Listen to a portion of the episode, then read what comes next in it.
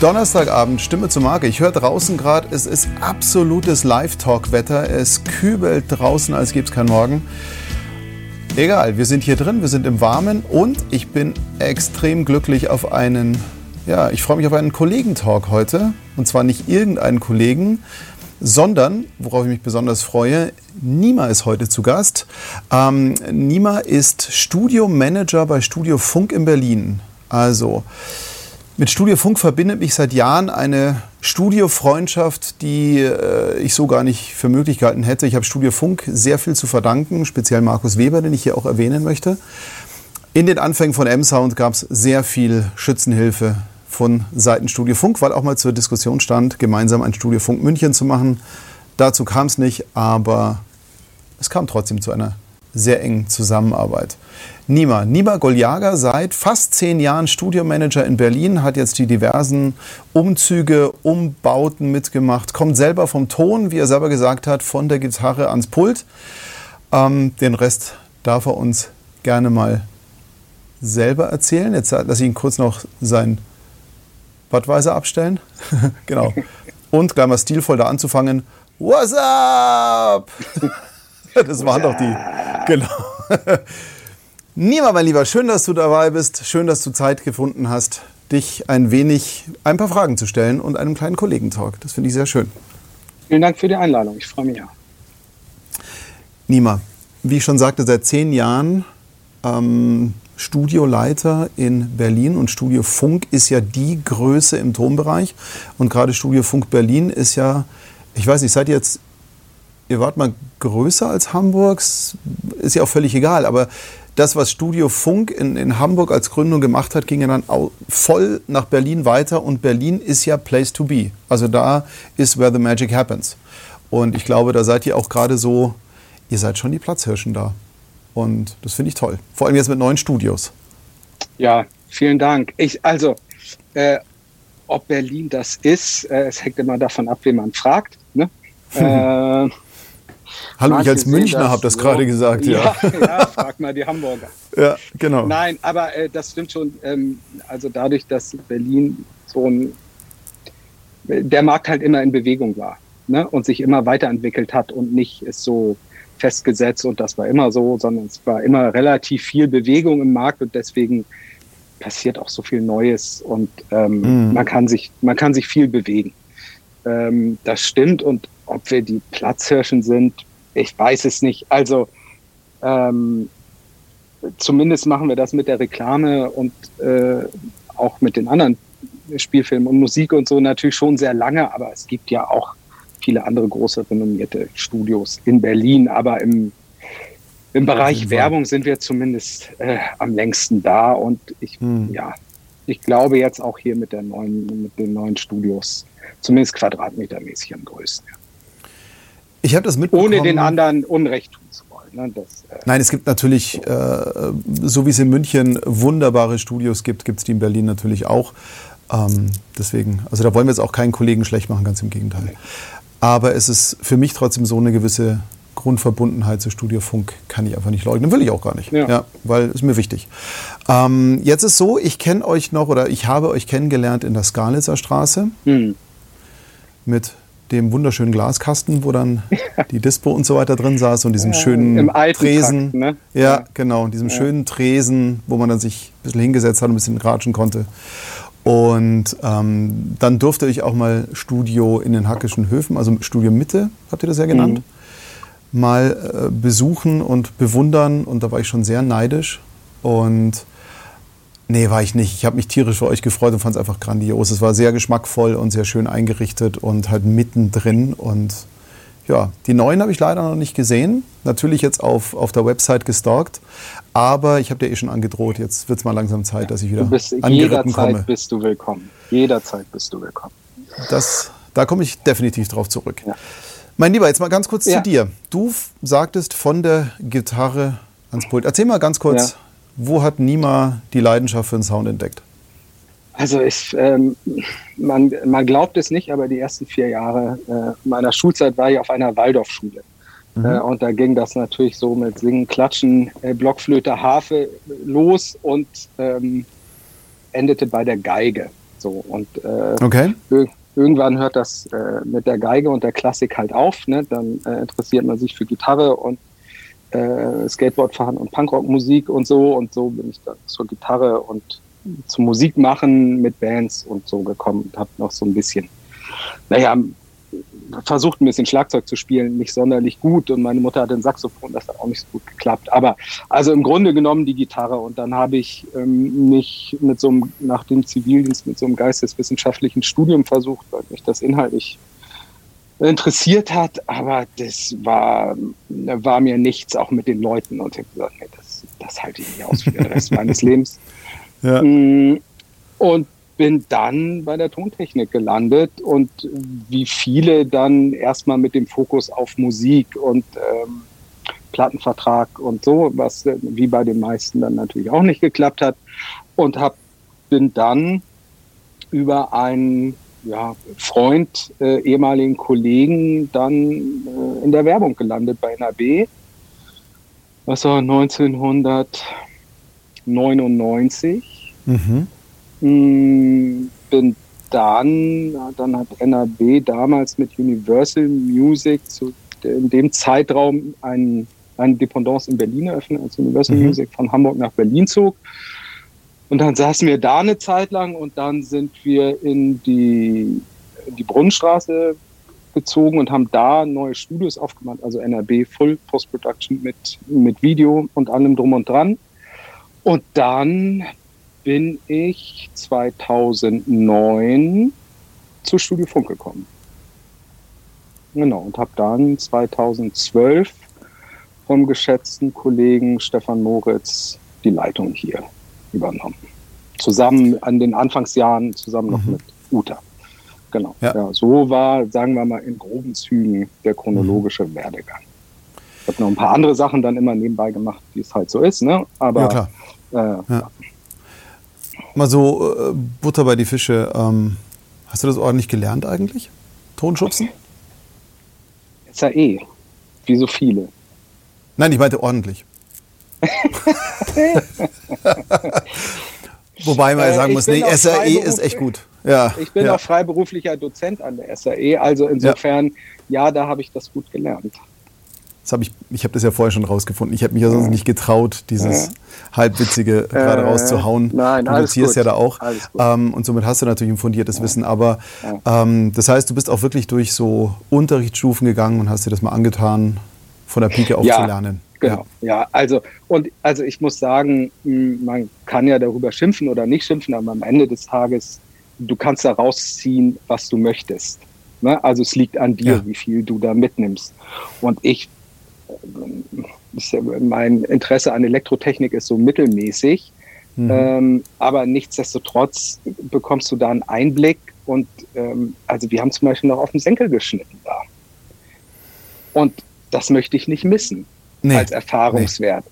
Nee. Als ich dann äh, bei uns in der Branche angefangen habe zu arbeiten, da war Pro Tools. Also das müsste Version 4.3 oder so gewesen sein, mhm. auf der ich dann angefangen habe zu arbeiten äh, gab keine Stereospuren und einmal Apfel Z. Ähm, da muss man sich gut überlegen, was man tut ja?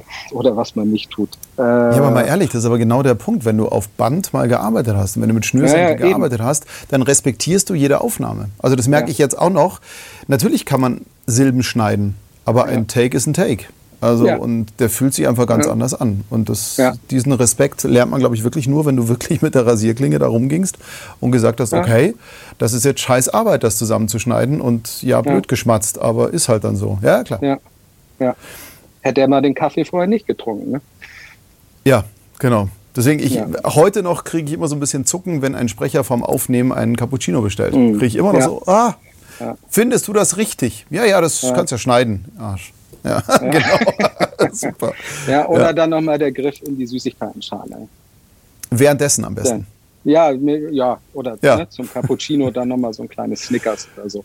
Das ja, wobei wir sind echt fies, bei uns steht wirklich im, im Aufnahmeraum, steht da so ein Schälchen. Nee, im Aufnahmeraum, ja? Ja, Sogar ja, ja steht drin. Ja, ja, weil du, wenn es mal länger geht und Unterzucker und so, ja, ja. dann muss ja. man da schon mal. Genau. Markus Weber guckt zusammen. Markus, hast ja nie Zeit. Ja. genau. Aber schön, dass du zuguckst. man muss jetzt aufpassen, was ich sage. Nein, ja. Spaß beiseite. und ähm, ja, und das heißt, du hast dann bei Studio Funk, natürlich, ich sehe es ja selber, wie es ist, wenn man Leitung von so einem Studio hat. Du sitzt eigentlich am Pult und eigentlich dann doch wieder nicht. Also ja. die, die, die Pultzeit, gut, jetzt bei mir zwangsweise, weil ich wieder Bock drauf habe, mehr zu machen, eigentlich alles zu machen, ähm, sitze ich hier und, und produziere wieder und es tut so gut. Wie ist es denn bei dir? Das wird ja auch, glaube ich, tendenziell immer dann klar ein bisschen weniger, weil ein Studio ist ja mehr als nur Produktion. Ja, äh, genau. Ähm, das ist auch viel Producing und Casting und äh, Buchhaltung und vor allen Dingen auch IT und innerhalb eines Netzwer Netzwerks auch viele Gespräche mit den Kollegen aus den anderen Städten.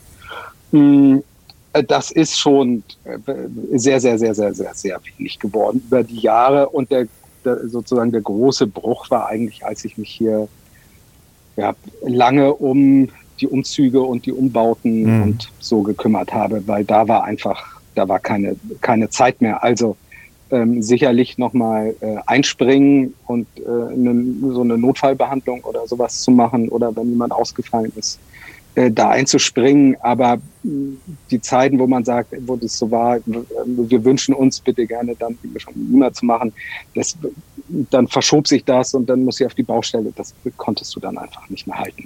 Mhm. So, das wäre, also es wäre allen Beteiligten gegenüber blöd gewesen. Ja, und ich hatte in, in, der Phase halt die Priorität, also vielleicht kommen wir noch drauf, aber äh, zum einen äh, Umzug und äh, Umzug aus Kreuzberg, Rückbau in Kreuzberg, dann hatten wir uns so temporär in zwei andere Studios eingemietet, um sozusagen unser naja. Volumen zu stemmen und parallel noch die Hackischen Höfe zu betreiben und das war einfach zu viel dann. Ja, also mhm. es war viel Blut, Schweiß, Tränen äh, und da ist das dann auf der Strecke geblieben. Aber jetzt seid ihr ja wieder sauber aufgestellt, jetzt ist da ein bisschen, bisschen Ruhe reingekommen, oder? Absolut, ja, ja. Das ist ja schön. Ja. Ich fand es ja auch so toll, als ich Markus mal in, in Düsseldorf besucht habe, Markus Weber. Ja. Da war der gerade äh, Studio Funk Düsseldorf mal eine Zeit lang. Der pendelt ja auch unfassbar viel. Und ich fand es dann cool, da saß der einfach in der Produktion und hat wirklich, ja. da, da merkte man, ist halt auch so ein Soundler, so ein Mucker und, und hatte einfach Spaß. Und das, ja, ja. den müssen wir uns, glaube ich, immer erhalten. Das ist das Tolle. Mhm. Claudia hat hier gerade online gefragt, wie hältst du dich auf dem Laufenden? Bildest du dich weiter? Ich glaube, da kommen wir nachher ein bisschen, wenn es um KI-Themen geht und so weiter, kommen wir zum, wie bildest du dich eigentlich weiter?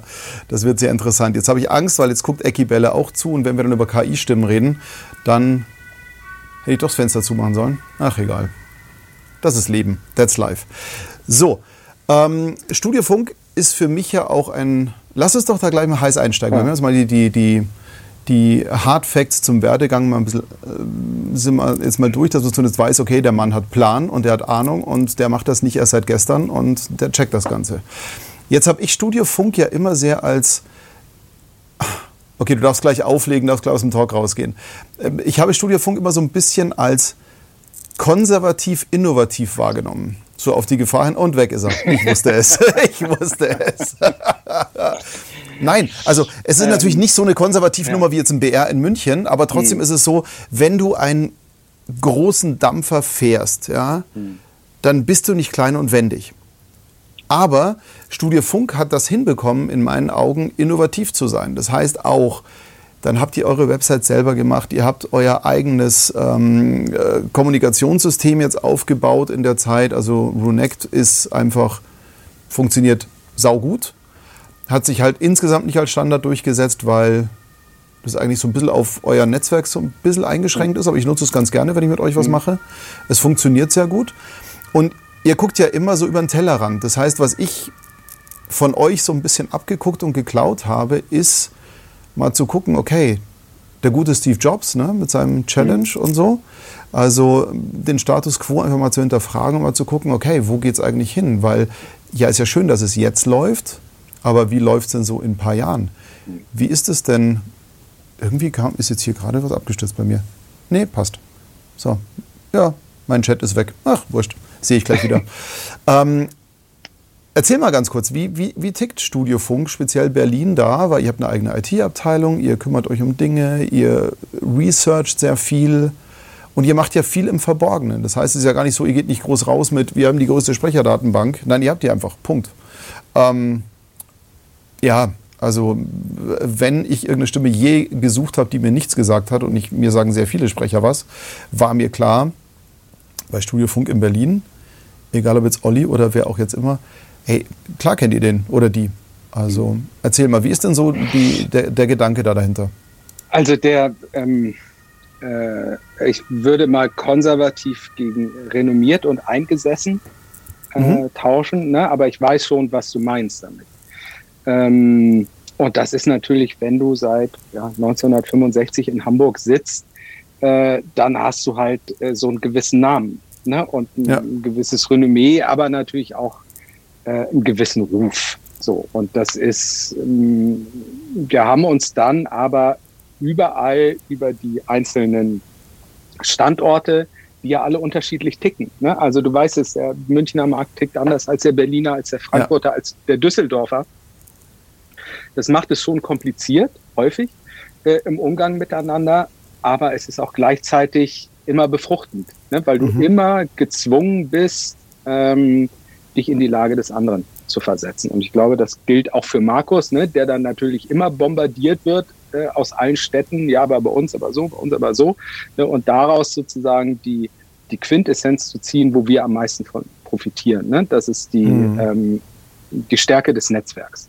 Und das ja. gilt halt eben auch für, für, für unseren Sprecherpool. Ne? Also der kann natürlich nur so groß sein, weil wir in vier Städten das betreiben und in jeder Stadt jemanden haben, der sich darum kümmert.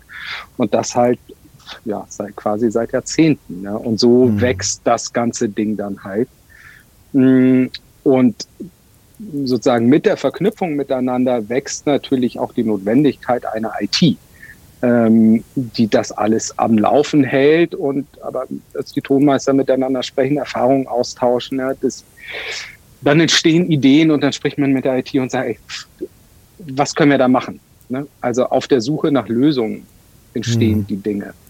Ähm, aber das ist, das ist immer ein Prozess und das ist immer Arbeit. Also ist jetzt nicht so, ja, wir sind halt groß, wir sind in vier Städten und ja.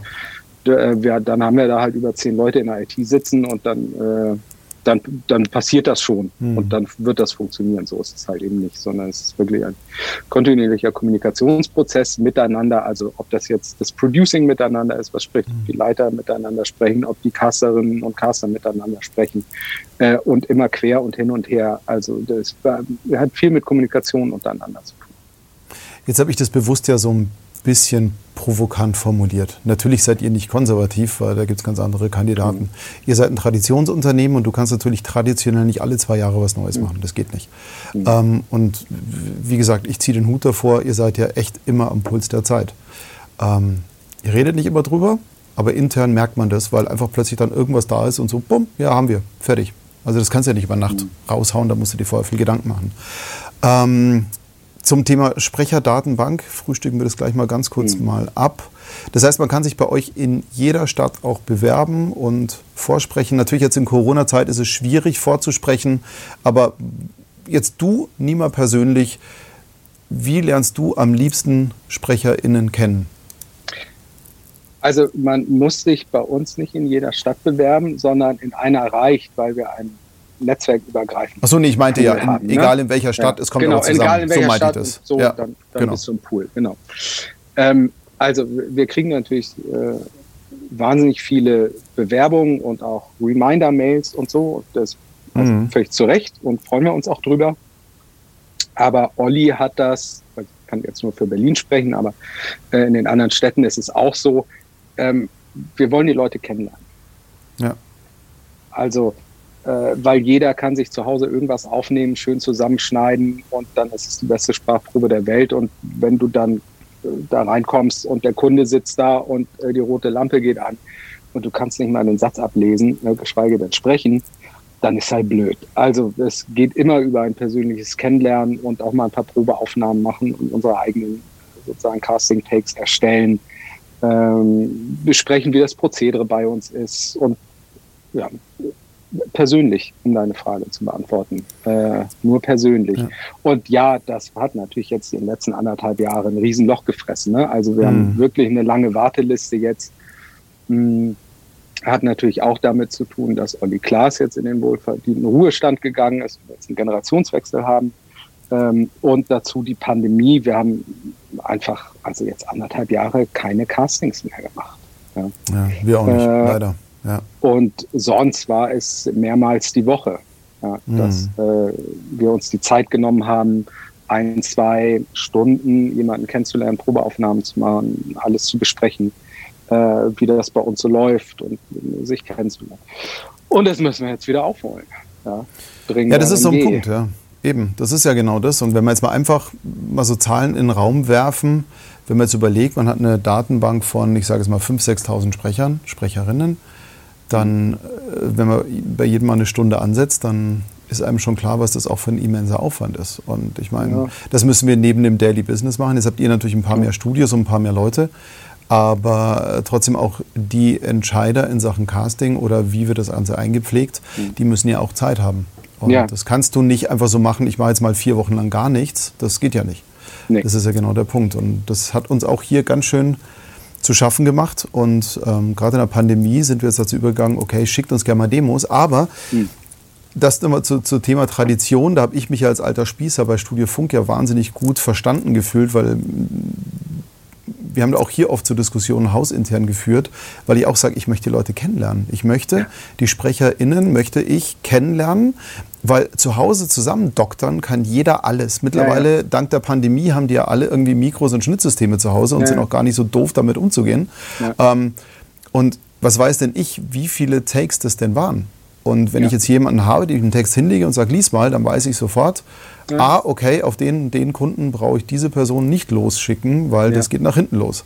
Aber das macht ihr tatsächlich auch immer noch und ihr versucht es auch jetzt in der Pandemie, dritten Runde irgendwie ja, lockerer jetzt, zu bestehen. Ja. wir, haben, wir haben jetzt, also wie gesagt, ne, auch dann gelten die 3Gs, äh, mhm. getestet, geimpft oder genesen. Jetzt kommt ja diese neue Variante, mal gucken, was das mit sich bringt. Aber der ja. Plan war, dass wir ab August wieder mit dem Kennenlernen und dem Casten vor Ort anfangen.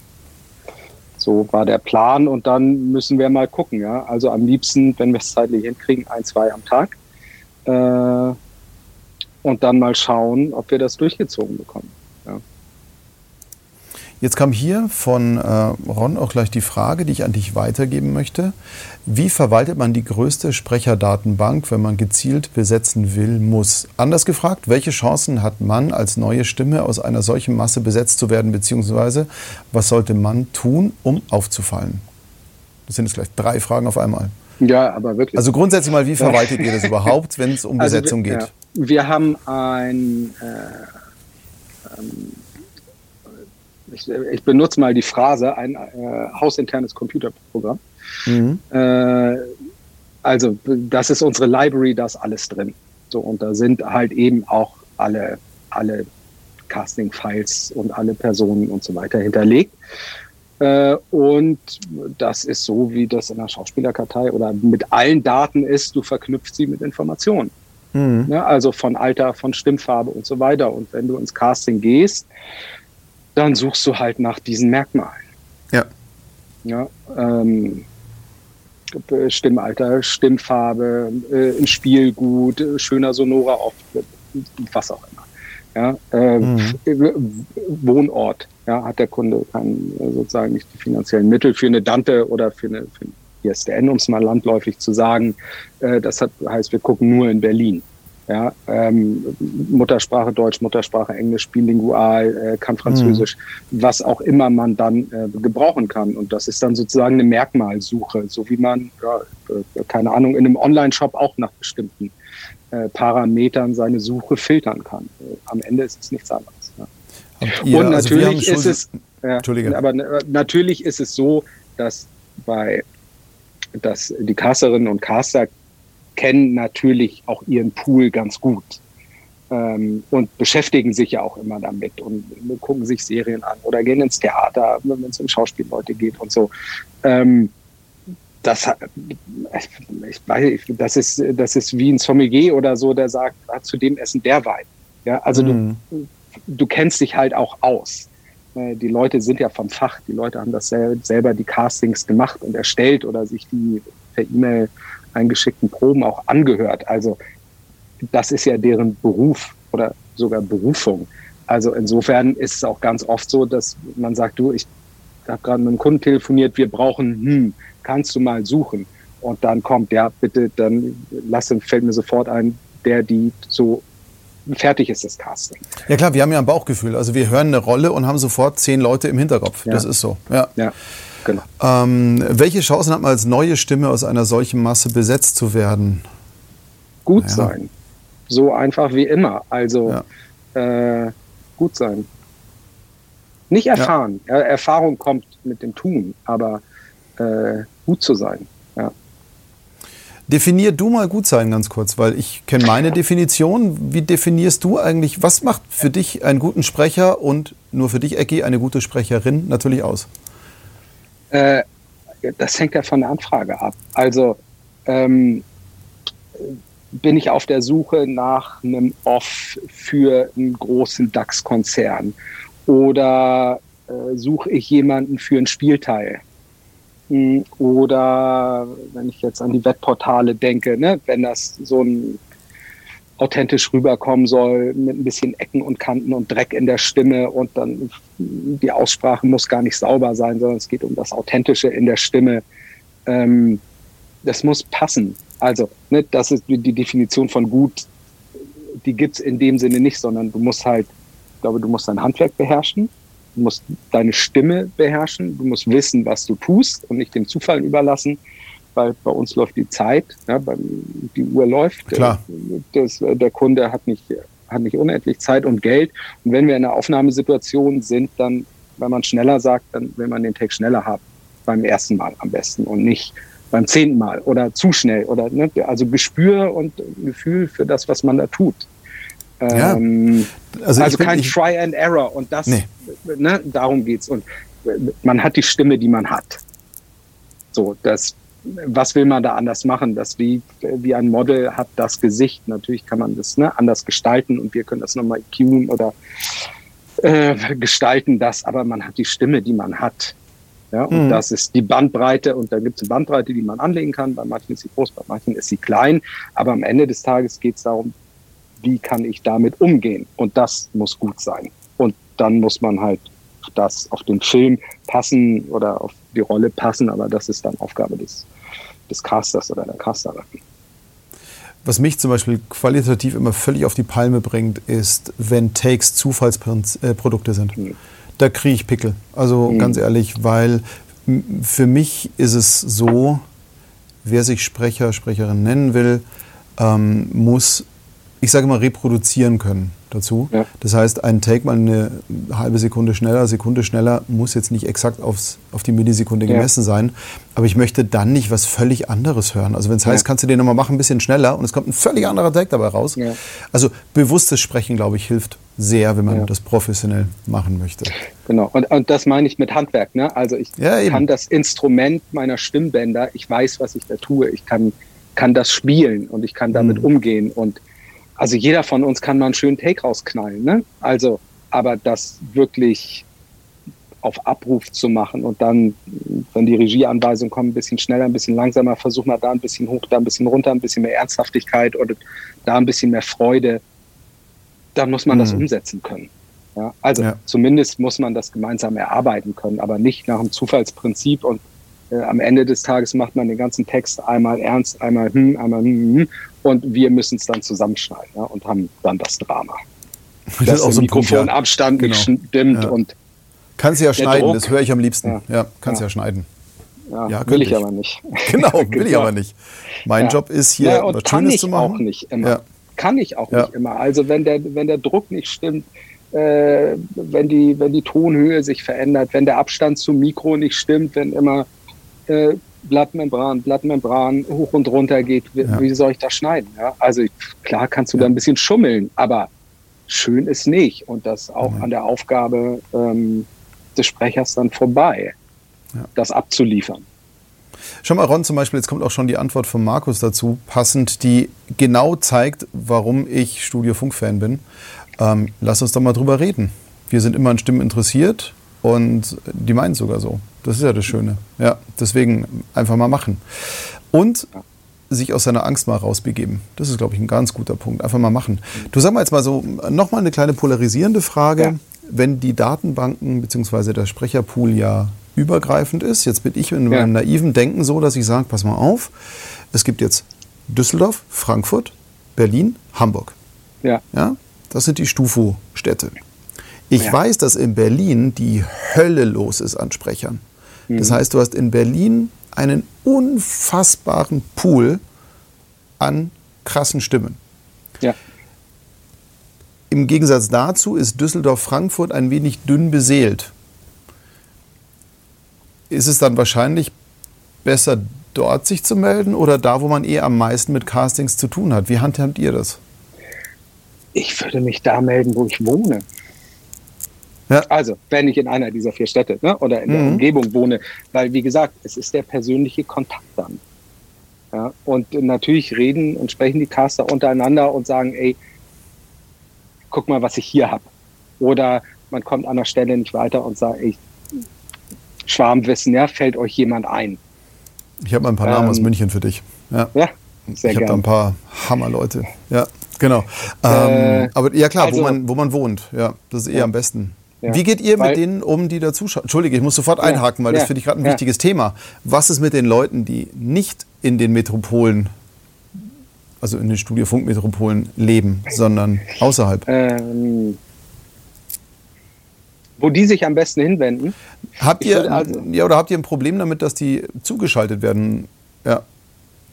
Also, äh, nee, über ein, nein. Also, Ja. jein.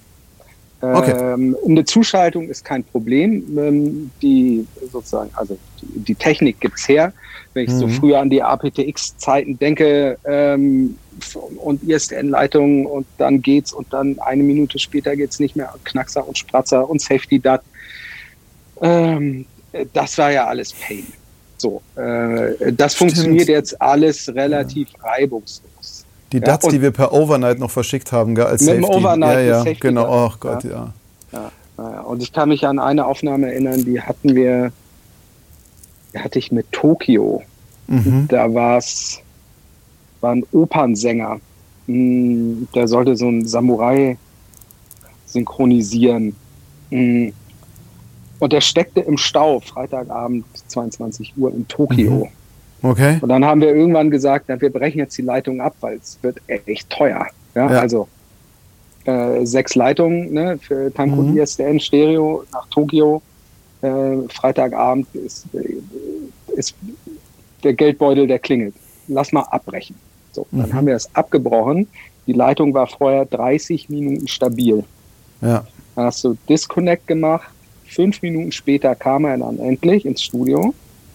Hast du wieder Connect gedrückt und du bist eine Dreiviertelstunde lang nicht reingekommen. Und dann sitzt du da als Tonmeister, hinter dir die Kunden. Und das ist das beschissenste Gefühl der Welt. Ja? Und du weißt nicht, warum es jetzt nicht geht. Und dann musst du irgendwie äh, schlechte Takes aufnehmen, die verzerrt sind, äh, immer wieder mit Leitungsaussetzern und, und, und, und, und, und musst warten, dass diese Safety DAT dann ähm, per Overnighter ankommt, damit du die Takes dann nachschneiden kannst. Also das war eine furchtbare Zeit und deswegen ist es toll, dass es jetzt geht und wir im Grunde genommen von überall auf der Welt aufnehmen können. Ähm, das ist grundsätzlich überhaupt nicht das Problem. Ähm, was ein Problem ist, ist die, die Qualität des Equipments vor Ort. Mhm.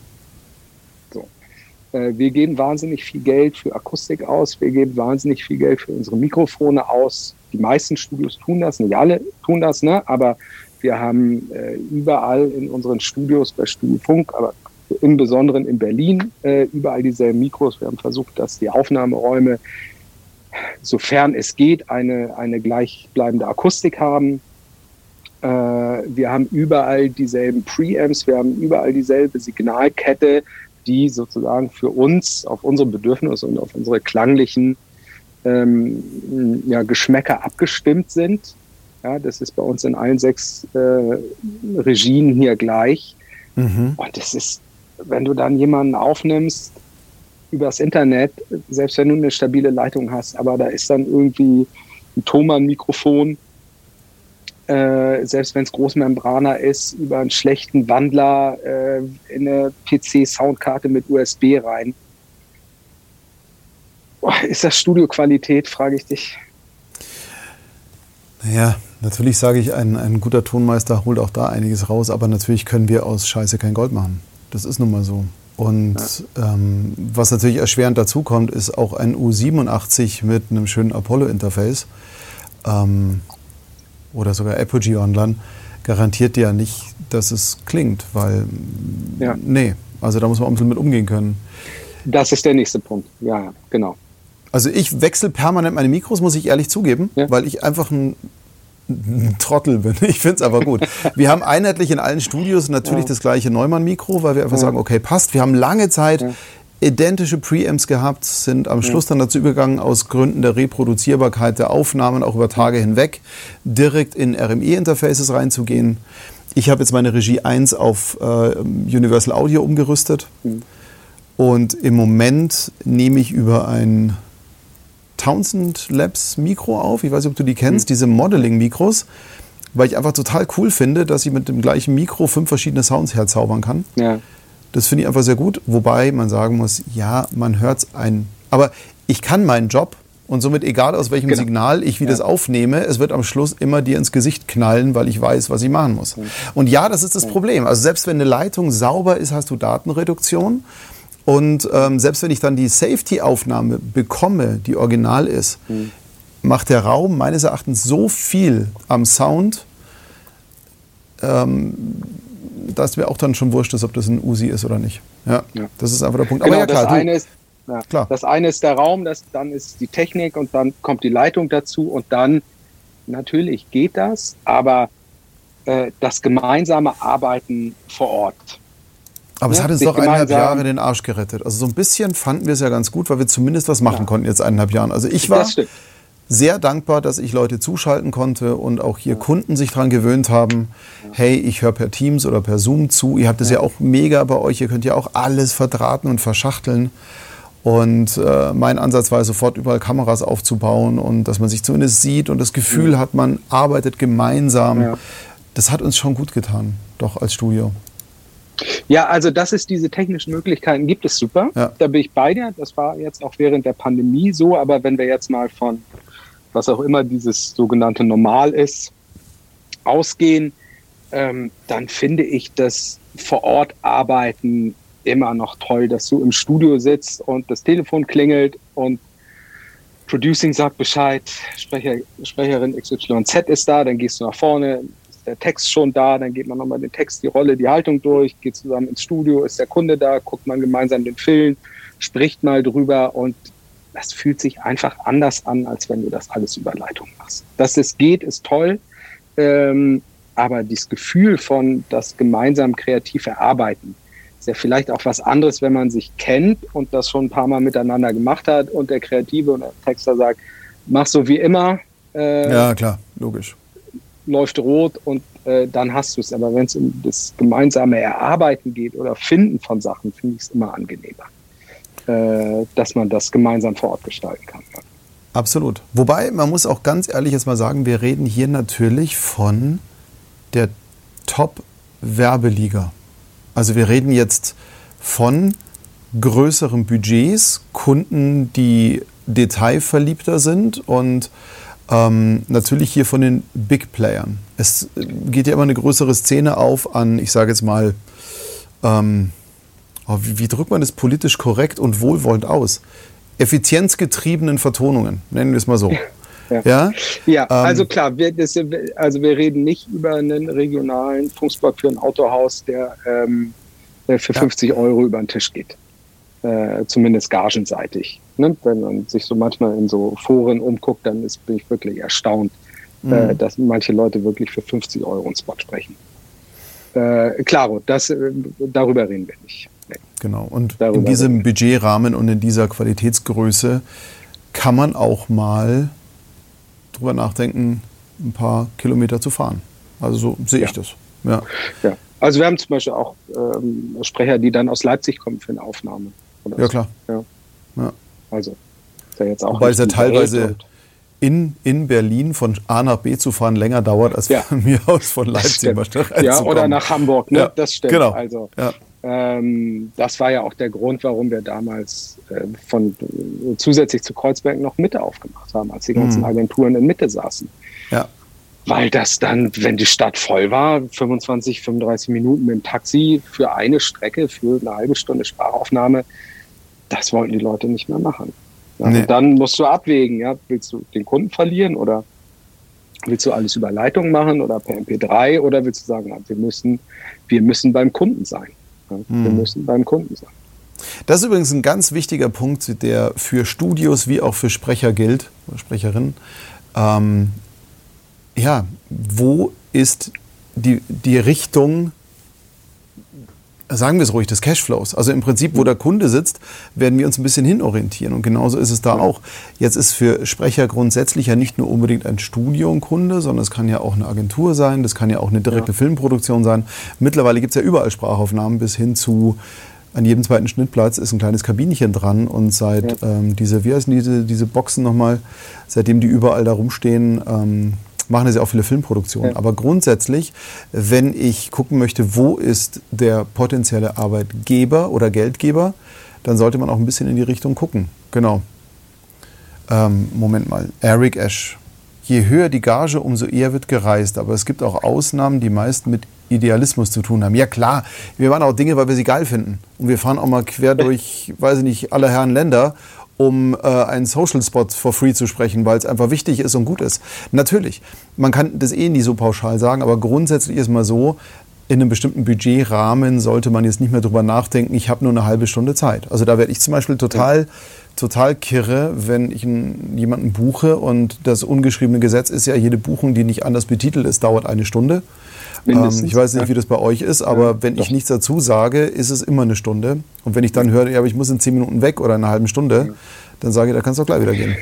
Ja, das hat ja. auch nichts mit der Session Fee zu tun, ne? wo man sagt, nee. ja, okay, das äh, läuft jetzt eine Stunde. Nee, also dies, ähm, da geht es ja auch gar nicht um die Höhe der Gage oder so. Ja? Aber ähm, wenn ich da bin und man guckt sich den Film an, man bespricht sie, man muss vielleicht auch nochmal ein bisschen Textarbeit machen. Ne? Das ist vielleicht in so TV-Redaktionsbereichen was anderes, ne? weil dann wird einfach nur der Text runtergegangen und fertig. Aber gerade wenn es um das kreative Erarbeiten geht oder um Spiel oder ich habe einen Dialog äh, und die sind zu zweit im Studio und da muss man mal ausprobieren und spielen und gucken was passiert. Und also mit Zeitdruck ist alles scheiße. Sowieso. Und ähm, ja, auch hier nochmal, ich muss mal kurz darauf, auch wenn wir größere Studiokomplexe sind, die natürlich einen ganzen Apparat mit sich äh, miternähren müssen. Wir, genauso wie ihr machen wir auch Dinge, die einfach auch mal Spaß machen. Also ja, wir klar. sind ja nicht immer auf der Big Roll unterwegs, sondern sagen einfach, ach komm, lass uns mal Quatsch machen. Ja. ja. Naja, klar. Oder du unterstützt einen Kunden auch unentgeltlich, wenn der in einen Pitch geht oder in Pitch-Verteidigung oder ja. ne, vom Etat. Ähm, oder wenn es um Award-Geschichten geht. Äh, klar, das machen wir ja auch. Oder genug Pro Bono Social-Sachen für wen auch immer, ja. Also ob das Greenpeace oder Peter oder sonst was ist. Klar, mhm. die laufen dann für Umme mit. Naja, wir machen ja auch Dinge, an die wir glauben. Deswegen, also auch Pitchen mache ich ganz gerne, weil lustigerweise bei Pitch hat man mehr Zeit. Also mir ist aufgefallen, wenn ich final was mache, ist meistens schon so, hey, wir haben die Deadline eh überschritten, die Mischungen müssen heute raus, ja. Sendekopie muss halt Nacht raus. Ja. Also kannst du mal ein bisschen schneller machen. Ja. Das Geld ist auch weg. Ja, also, ja sowieso. Äh, das genau. Budget ist auch aufgebraucht. Ja. Äh, Der Sprecher ist so teuer, kannst du uns Prozente geben. Ja. Und nein, in, in Pitch, da, Pitch ist immer Spiel. Ja. Also ne, da geht es ums Entdecken und Ausloten von Möglichkeiten, wo soll die Reise hingehen und das Erarbeiten von Ideen. Das, hm. ähm, die, die Reinzeichnung, um es mal so zu nennen, ist ja, mh, hm, das hat Erfüllung ist, ist zu viel, aber ne, du, dann geht es ums Liefern. Ja. Und das können wir und das macht auch Spaß und ich finde, das macht auch unter Druck Spaß. Ja. Ähm, also wenn wir nicht so ein bisschen das mit Druck und Stress und so mögen würden, dann könnten wir diesen Job ja auch gar nicht machen. Ja, aber jetzt mal ganz äh, ehrlich, ich glaube tatsächlich, dass da unser Benefit, und da, da schmeiße ich uns jetzt mal in einen Topf, ähm, da ist ja unser Benefit. Also natürlich können wir spielen, natürlich können ja. wir zwei Stunden lang einen Charakter entwickeln für irgendein Online-Portal oder irgendwas. Ja. Ähm, und dann natürlich uns auch richtig auskäsen. Aber ich glaube, dass das Große, was wir so den, den ich will nicht mit den kleineren Studios anfangen, aber auch einem Cutter mhm. vorweg haben oder was wir besser können, ist unter Druck mit der ganzen Manpower, die wir haben und dem Know-how, einfach selbst in höchster Geschwindigkeit und Not, in Notfällen, absolute gleichbleibende Qualität zu liefern. Das macht es, glaube ich, irgendwo auch aus. Ja, und Erfahrungswerte ne? kommen, da Sowieso. spielen dann auch nochmal eine Rolle. Ja. Und da sind wir wieder beim Positiven der Tradition von vorher. Das ist so. Weil klar, ja, wenn du einfach ja. 20 Jahre lang in der Werbung tätig bist, dann erzählt dir so schnell keiner mal irgendwas. Und ja. wenn es brennt, weißt du, welchen Knopf du drücken musst. Und suchst da nicht und, rum. Und dann kommt für uns natürlich auch nochmal natürlich dieser Network-Gedanke zustande. Ne? Ja. Dass du weißt, egal, äh, ich kann in Hamburg anrufen. Äh, da kann ich äh, in Thorsten oder in Jochen äh, was fragen und der weiß das, ja. Oder mhm. Oh, jetzt hängt aber ganz kurz hier. Ähm, hm, na gut. Überbrücke ich mal ganz kurz bis, ja, da ist ein rotes WLAN-Signal. Das ist immer so. Wenn man dann doch mit dem Laptop per WLAN da drin ist. Ja, niemand wird gleich wieder zu uns stoßen, hoffe ich. Die Zeit werde ich im. Ah, da, ist, da, da, bewegt sich wieder. Da ich, bewegt ja, sich wieder ein bisschen war, was. Gerade eben war gefreezed. Ah, ähm, genau. Oh, kannst du das? Nein, also ich kann das nicht. Die, ja, genau. Äh, die, äh, so die Kraft des Netzwerks. Ne? Also, ja. dass, wenn du auch so jemanden wie Ralf Tiekert hast, der äh, mit 17 bei Studiofunk angefangen hat und nächstes Jahr in Rente geht, ja. Ähm, also auch mit vollem Rentenalter, äh, nicht in äh, vorzeitige Rente, der hat einfach so viele Kinofilme gemischt, der hat so viel Erfahrung.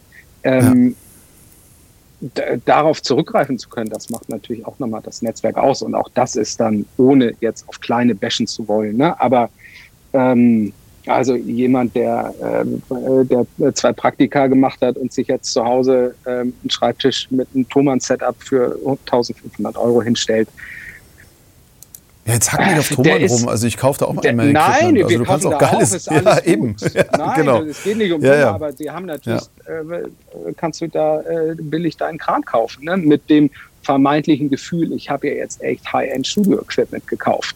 Ähm, mhm. Ja, und die, die, die, das Human Micro T-Bone, was ich für 49 Euro Großmembran gekauft habe, das sieht ja fast genauso aus wie eine Uzi. Da, dann klingt das ja auch fast genauso.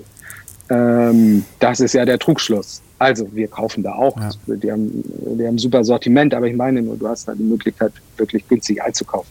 So, und wenn ja, du dir dafür 1500 Euro dein Setup auf den Tisch stellst, ähm, dann magst du vielleicht Talent haben und einen Satz guter Ohren und eine gewisse Kreativität, aber ob du das dann unter Druck mit einem Kunden mit allem Pipapo leisten kannst, ja, lass uns mal in ein schönes polarisierendes Thema mal schnell rüberrutschen und ich ja. nehme genau den Thomann-Gedanken jetzt gerade, um mal so die Brücke rüberzuschlagen. Ich merke, dass immer mehr der Trend auch dazu übergeht, dass viele Hörbücher von Sprechern, Sprecherinnen zu Hause aufgenommen werden. Mhm. Ich gehe vorgeschrieben, ich soll nicht gendern. Nein, ich finde es hier wichtig zu gendern, deswegen mache ich das. Ähm, und ja, also inklusive Aufnahme und fertiges Mastering. Am besten im Komplettpaket, was dann ja unterm Strich halbwegs lukrativ ist. Also wenn man eine günstige Miete hat und nicht in Berlin, Hamburg, München wohnt, dann ist das Ganze auch halbwegs machbar. Und was mich immer so ein bisschen ärgert, ist der Gedanke, hey, ich kann, Ecki, komm, alles gut. Ich finde das wichtig. Das ist auch gut so, Ecki, alles gut. Genau. Leider ruft das Hotelabendmahl. Eric, ja, sorry, dann Guck halt nicht. Guten, guten Guck halt nach. Genau, lass dir schmecken. Ähm, es wird aber jetzt gerade interessant, finde ich, weil es jetzt wird sehr, sehr unangenehm, glaube ich. Äh, nicht für uns, sondern auch für einige, sondern speziell für einige, die zuhören. Aber nochmal zurück zu dem Thema. Dieses Zuhause aufnehmen, was ich ja ganz gut finde. Es gibt Hörbuchsprecher. Omid ist so einer, der sich eine Gartenlaube umgebaut hat, selber Tonahnung hat, ein absoluter audiophiler Nerd ist und sich da reinfuchst und über Jahre hinweg sich das einfach drauf geschafft hat, für seine Stimme ganz zugeschnitten, das perfekte Setup zu haben mit perfektem Schnittsystem, dass es kann. Okay. Mhm. Aber dieses hundertste Fragen nach, welcher Isotope ist besser, wenn ich zu viel schmatze. Also das ist einfach so ein Punkt, halt wo ich sage, ja, schmatz halt nicht. Mhm. Also ich glaube, das ist der erste Schritt, aber ähm, sich mit den Tools da durchzumogeln. Also ich bin, ich habe auch Photoshop und Premiere und, und hier äh, Final Cut und weiß Geier, wie das alles Zeug heißt. Mhm. Heißt aber nicht, dass ich es beherrsche. Und die Ergebnisse, wenn ich jetzt hier meine Videos schneide, ähm, für die Bands sind die relativ bescheiden. Ich habe zwar die Tools mhm. und ich habe ein bisschen Ahnung, aber ich würde mir niemals anmaßen zu sagen, okay, und das, was der Cutter da macht, das mache ich doch zu Hause am Laptop. Easy. Also er könnte es am Laptop, aber ich ja. nicht. Ja. ja.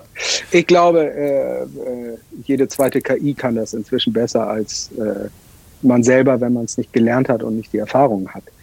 Ähm, Stimmt, es läuft unterm Radar. Das läuft ja unterm Radar, dass es Misch-KIs gibt mittlerweile und auch wirklich irgendwie Editing-KIs. Ja. Also das läuft ja. ja. völlig unterm Radar, aber da passiert ja, ja richtig viel im Moment. Ich habe den, ähm, den äh, Thomas Strehrath von Media Monks, der hat letztens, habe ich den irgendwo auf YouTube auf so einem Marketingportal im Interview gesehen. Äh, Media Monks ist ja sehr data-driven und er hat erzählt, dass sie so ein, so, so ein Paket für ich weiß gar nicht, ob es Netflix oder Amazon war, zusammengeschnürt haben für eine neue Serie mit, mit Trailern. Ähm, für diese Serie, wo aber aufgrund der Datenlage des Users für jeden User ein eigener Trailer zusammengefahren wurde. KI wow. Okay. Wir haben am Ende über 1,5 Millionen Versionen dieses Trailers rausgehauen. Hoppala.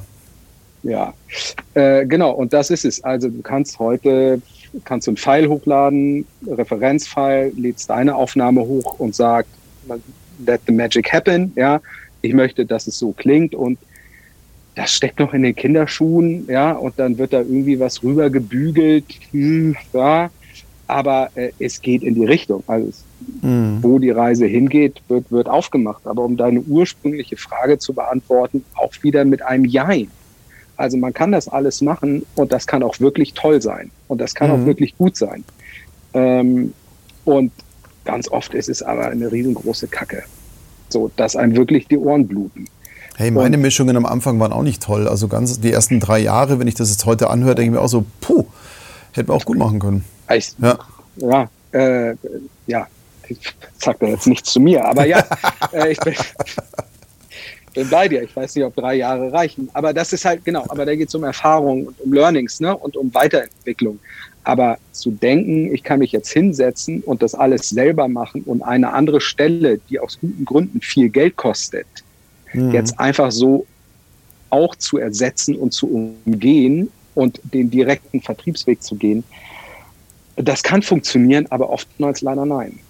Ja, wobei man hier natürlich aufpassen muss, dass man dann den Sprechern und Sprecherinnen nicht Unrecht tut, weil oft ist es ja wirklich, hey, wir haben für das Hörbuch 2000 Euro inklusive Alben und ja. es gibt halt immer jemanden, der. Auf jeden Fall. Es gibt immer macht. jemanden, der also, es macht. Genau. Ja. Es gibt immer jemanden, der es macht. Und deswegen ja. braucht man auch gar nicht sagen, ja komm, dann lass doch zusammenhalten und wir machen da nicht mit und so. Irgendjemand macht es immer. Hm. Ähm, also da bin ich total bei dir. Aber ich finde, wenn man das macht, dann muss man es ja. gut machen. Und dann muss man es mit gutem Gewissen machen und dann muss man wissen, was man da tut. Ähm, Jetzt also unterrichtest also du doch auf der SAE. Jetzt ja. unterrichtest du ja selber auch und ja. ähm, dozierst da. Ich, meiner Meinung nach, was ich allen Junioren hier beibringen möchte, ist, das Schwierigste an unserem Job ist nicht das technische Lernen, weil das lernst mhm. du ja mit der Zeit. Ja. Der große Punkt, den ich immer als Riesenproblem sehe, ist, wann weißt du, dass dein Gefühl richtig ist? wann definierst du in dir drin gut als tatsächlich gut? Weil natürlich denke ich oft, hey, ich weiß, als ich als, als junger Musiker betrunken Musik gemacht habe, ich fand die mega in dem Moment. Ähm, du weißt, was ich meine. Nee, keine Ahnung. Ich weiß nicht, wovon du sprichst. Und jetzt sage ich natürlich nicht, dass alle Cutter irgendwie betrunken sind oder alle Homestudio-Leutchen, aber es ist so, du musst ja erstmal Früher als Kind fand ich auch ausschließlich McDonalds Burger lecker und ja. habe dann mal äh, bei Alexander Herrmann ein Sternemenü gegessen und sagte ja. mir, oh, äh, oh, ja. Also ja. Du entwickelst dich ja permanent weiter und ich glaube, das große Problem ist ja dann zu beurteilen, wann ist gut wirklich gut und wann ist es vor allem sendefähig gut und auch adäquat vom restlichen Qualitätsmaßstab. Ich glaube, das ist so. Ja, äh, genau, das ist es. Also man muss ein Gefühl dafür haben, wann funktioniert das, wobei ich jetzt eine ohne das kleinreden zu wollen, ne? aber eine Aufnahme für ein Hörbuch ist immer noch was anderes als eine sendegefähige Mischung, die ich vielleicht in 15 europäische Länder adaptiert delivern muss. Ja. Ne? Mit äh, Sounddesign, Musik und verschiedenen äh, Sprachen und verschiedenen Sprechern und Dialogen und so. Also, ähm, äh, aber um das vielleicht nochmal so halbwegs abzuschließen, äh, man kann das machen. Man kann das alles machen mit zu Hause. Ich finde, ähm, man darf nur den Markt nicht kaputt machen, man muss, darf den Preis nicht kaputt machen und man muss sich bewusst sein, dass man im Zweifelsfall nicht weiß, was man da tut. Und sicherlich gibt es Ausnahmen, die wissen, was sie da tun und das ist auch ein, ist auch ein gutes hörbares Ergebnis, aber ganz oft, wenn ich dann bei Audible oder so mal reingehöre, ist das leider nicht gut. Ne? Und selbst bei manchen guten Sprechern, wo ich denke, also hörst du aber einfach, dass im Studio auch Murks passiert ist. Ne? Dann wurde viel Geld für den Sprecher ausgegeben, aber nicht Geld fürs Studio und dann sind Anatmer geschnitten, dann klappert's, dann rumpelt's, dann klingt der Raum scheiße hm, und am Ende des Tages ist es furchtbar komprimiert, also nicht Dynamik, sondern mhm. Datenreduktion äh, und das, ähm, dann geht alles flöten. Ja, und dann hast du auch keine Lust, das zu hören. Also ich höre mir das nicht mehr an. Wenn mir die Ohren wehtun, ich höre mir das nicht mehr an. Gut, da sind wir natürlich jetzt sehr nerdig, wirklich, klar. Ja, aber also wir sind auch sehr detailliert. interessant finden, ne? auch in so einem Podcast ja. oder so, äh, wenn es um Wissensvermittlung geht. Ist, ich, wenn mir das wehtut, habe ich da keine Lust zu. Ja. Das stimmt. Ich will jetzt aber auch nicht sagen, dass jetzt pauschal alle Sprecher, die zu Hause ein Studio haben, nee. äh, Damper sind und nee. Studios kaputt machen. Das stimmt Nein. ja nicht, weil im nee, Prinzip die Budgets werden ja von woanders. Nein, ich wollte es nur betont haben, weil es kommt ja sehr schnell, sehr falsch und das meinen wir beide nicht so. Ähm, nur um das nochmal klarzustellen, dass es nicht in den falschen Hals kommt. Der, der, Preis wird ja tatsächlich woanders diktiert. Und ja, äh, ja also da äh, ich sage es mal, dieses wir müssen alle zusammenhalten und kollektiv Nein sagen, funktioniert halt weder in der Werbung noch im Synchron Ach, noch im. Hörbuchmarkt. Es ja, funktioniert ja nicht mal unter Tonstudios, aber nee. unter Menschen funktioniert es, wenn die sich grün sind. Da kann man reden. Genau. Ja. Aber das, davon kann man jetzt nicht grundsätzlich ausgehen. Ja, du hast muss halt auch jeder seine Miete zahlen, ne? Also deswegen. Auch verständlich. Äh, ich verstehe das auch total. Ja. Das ist alles gut, aber dann muss man vielleicht auch dazu stehen und sagen, ja, ich kann das mit anbieten, so wie ich das halt eben kann aber ich ersetze nicht einen professionellen, erfahrenen Tonmeister und ich ersetze nicht ein professionelles Tonstudio. Ja. Ne, das, das ist der Unterschied. Ich kann sagen, ich biete euch das an, ich kann das mitmachen, aber it is what Wird it is. nie so geil aber werden. Ich, ja. ich bin kein professionelles Tonstudio. Du sagst ich, ich ja auch, ich kann sprechen. Ja, ja, aber ich bin ja, ich bin ja kein professioneller Sprecher. Das ist genau der gleiche Punkt. Und auch wenn mich in Sekunde fragt, kannst du mal schnell hier äh, schnell schneiden? Oder klar kann ich einen Ton auf ein Bild anlegen, aber es ist kein Sendemaster, weil ich dafür nicht die Verantwortung übernehmen kann. Ich glaube, das ist der ganz große Punkt. Übernehme ich die Verantwortung für die Qualität oder nicht? Ja. Das ist es. Jetzt kam ich gerade noch ein bisschen was rein, was ich vor unserem nächsten Ouch-Thema mal schnell ansprechen möchte. Nochmal hier äh, Christine. Wir haben heute viele Ouch-Themen. Ja, aber die sind schön, weil ganz ehrlich, ja. ähm, äh, das Leben, die Branche, die Kunst bewegt sich und bewegen wir uns mit ja. oder nicht? Das ist unsere Entscheidung. Ja. Und ähm, wenn wir beide schon mal quatschen, die ja gerne mal nicht nur den Puls der Zeit fühlen, sondern auch gerne mal reindrücken, äh, finde ich das ja. sehr schön, da mal drüber zu philosophieren. Ähm, Christina hat gerade geschrieben, bei der Menge an SprecherInnen, sorry Ecki, kriegst du als Newbie da überhaupt einen Fuß auf den Boden, wenn du anfangs keine 2000 Euro Jobs beispielsweise für selbstverlegende Autoren, äh, Autorinnen, sorry Ecki, machst, also sorry Ecki hat Christine geschrieben, du musst sie doch irgendwie etablieren. Ich frage das jetzt absichtlich provokant. Also ich habe jetzt noch nicht ganz das Ding verstanden. Ähm, du kriegst einen Fuß auf den Boden, indem du einfach sprichst und dem du überzeugst und dem du gut bist. Auch wenn es keine 2000 Euro Jobs sind mit einem einzigen Auftrag. Aber im Prinzip ist es schon so, Nima, ich weiß nicht, wie du das siehst, ähm, äh, der professionelle Overnight-Erfolg dauert zwischen fünf bis zehn Jahre, oder? Ja, es, ja, es gibt auch bestimmt mal so einen Lucky Punch. Logisch. Ja. Ähm, aber was heißt Fuß in die Tür? Es ist so wie, also, es ist so wie mit jedem Beruf. Also, ob du jetzt äh, eine Bäckerei machst oder eine IT-Fachausbildung oder Mechatroniker oder Tonmeister oder Mathematiker. Also Fuß in die Tür ist immer harte Arbeit, ist Klinkenputzen und ist Lernen und Erfahrung sammeln. In jedem Beruf. Also, ich, und das ist jetzt äh, sozusagen der sprechenden Zunft äh, nicht Unrecht tun, ne? aber dieses, dadurch, dass, dass also alle irgendwie sprechen können und lesen können und haben Interesse dran und Spaß dran, diese Erwartungshaltung, der nächste große Job liegt vor der Tür, das ist es nicht. Es ist ein knallhartes Business, wo man Erfahrungen sammeln muss, wo man gut sein muss und wo man immer und immer wieder dranbleiben muss und auch an seiner Stimme was tun muss. Ja, und auch in dem Moment, wenn man reinkommt, wir hatten das vorhin ne, mit dem Kaffee und dem Cappuccino und dem Snickers. Mhm. Ne? Also, wenn wir morgens um 9.30 Uhr eine Aufnahme haben, dann ist die Stimme bitte aufgewärmt. Und nicht innerhalb der ersten fünf Takes ähm, klingt die Stimme jedes Mal anders, sondern ne, ja. professionell arbeiten. Und bis man da ist, sind das halt mhm. Erfahrungen. Und deswegen Fuß in die Tür kann jeder kriegen. Immer, zu ja. jeder Zeit. Aber die, ja. sozusagen die Haltung gehört dazu. Ja? Die Haltung zu diesem Beruf, zu dieser Branche. Mhm. Ähm, ja, der Respekt, der ist ganz wichtig. Haben, ne? So, also Absolut. wenn ich, wenn ich, äh, also wenn wir uns jetzt mal auf das Thema Werbung konzentrieren, was hier in Berlin ja unser Kerngeschäft ist, zu, mhm. würde ich sagen, 75 Prozent. Also jemand, der reinkommt und sagt, naja, was soll ich denn sprechen? Ich interessiere mich ja nicht für Werbung dann vielleicht lieber keine Werbung sprechen. Also, also auf, auf diesen Satz würde ich ähnlich antworten wie auf dieses Ich habe mich noch gar nicht warm gesprochen. Die Antwort auf beide Punkte wäre, ja, was suchst du dann hier? Ja. Was willst du dann hier überhaupt? Also ich meine, sorry.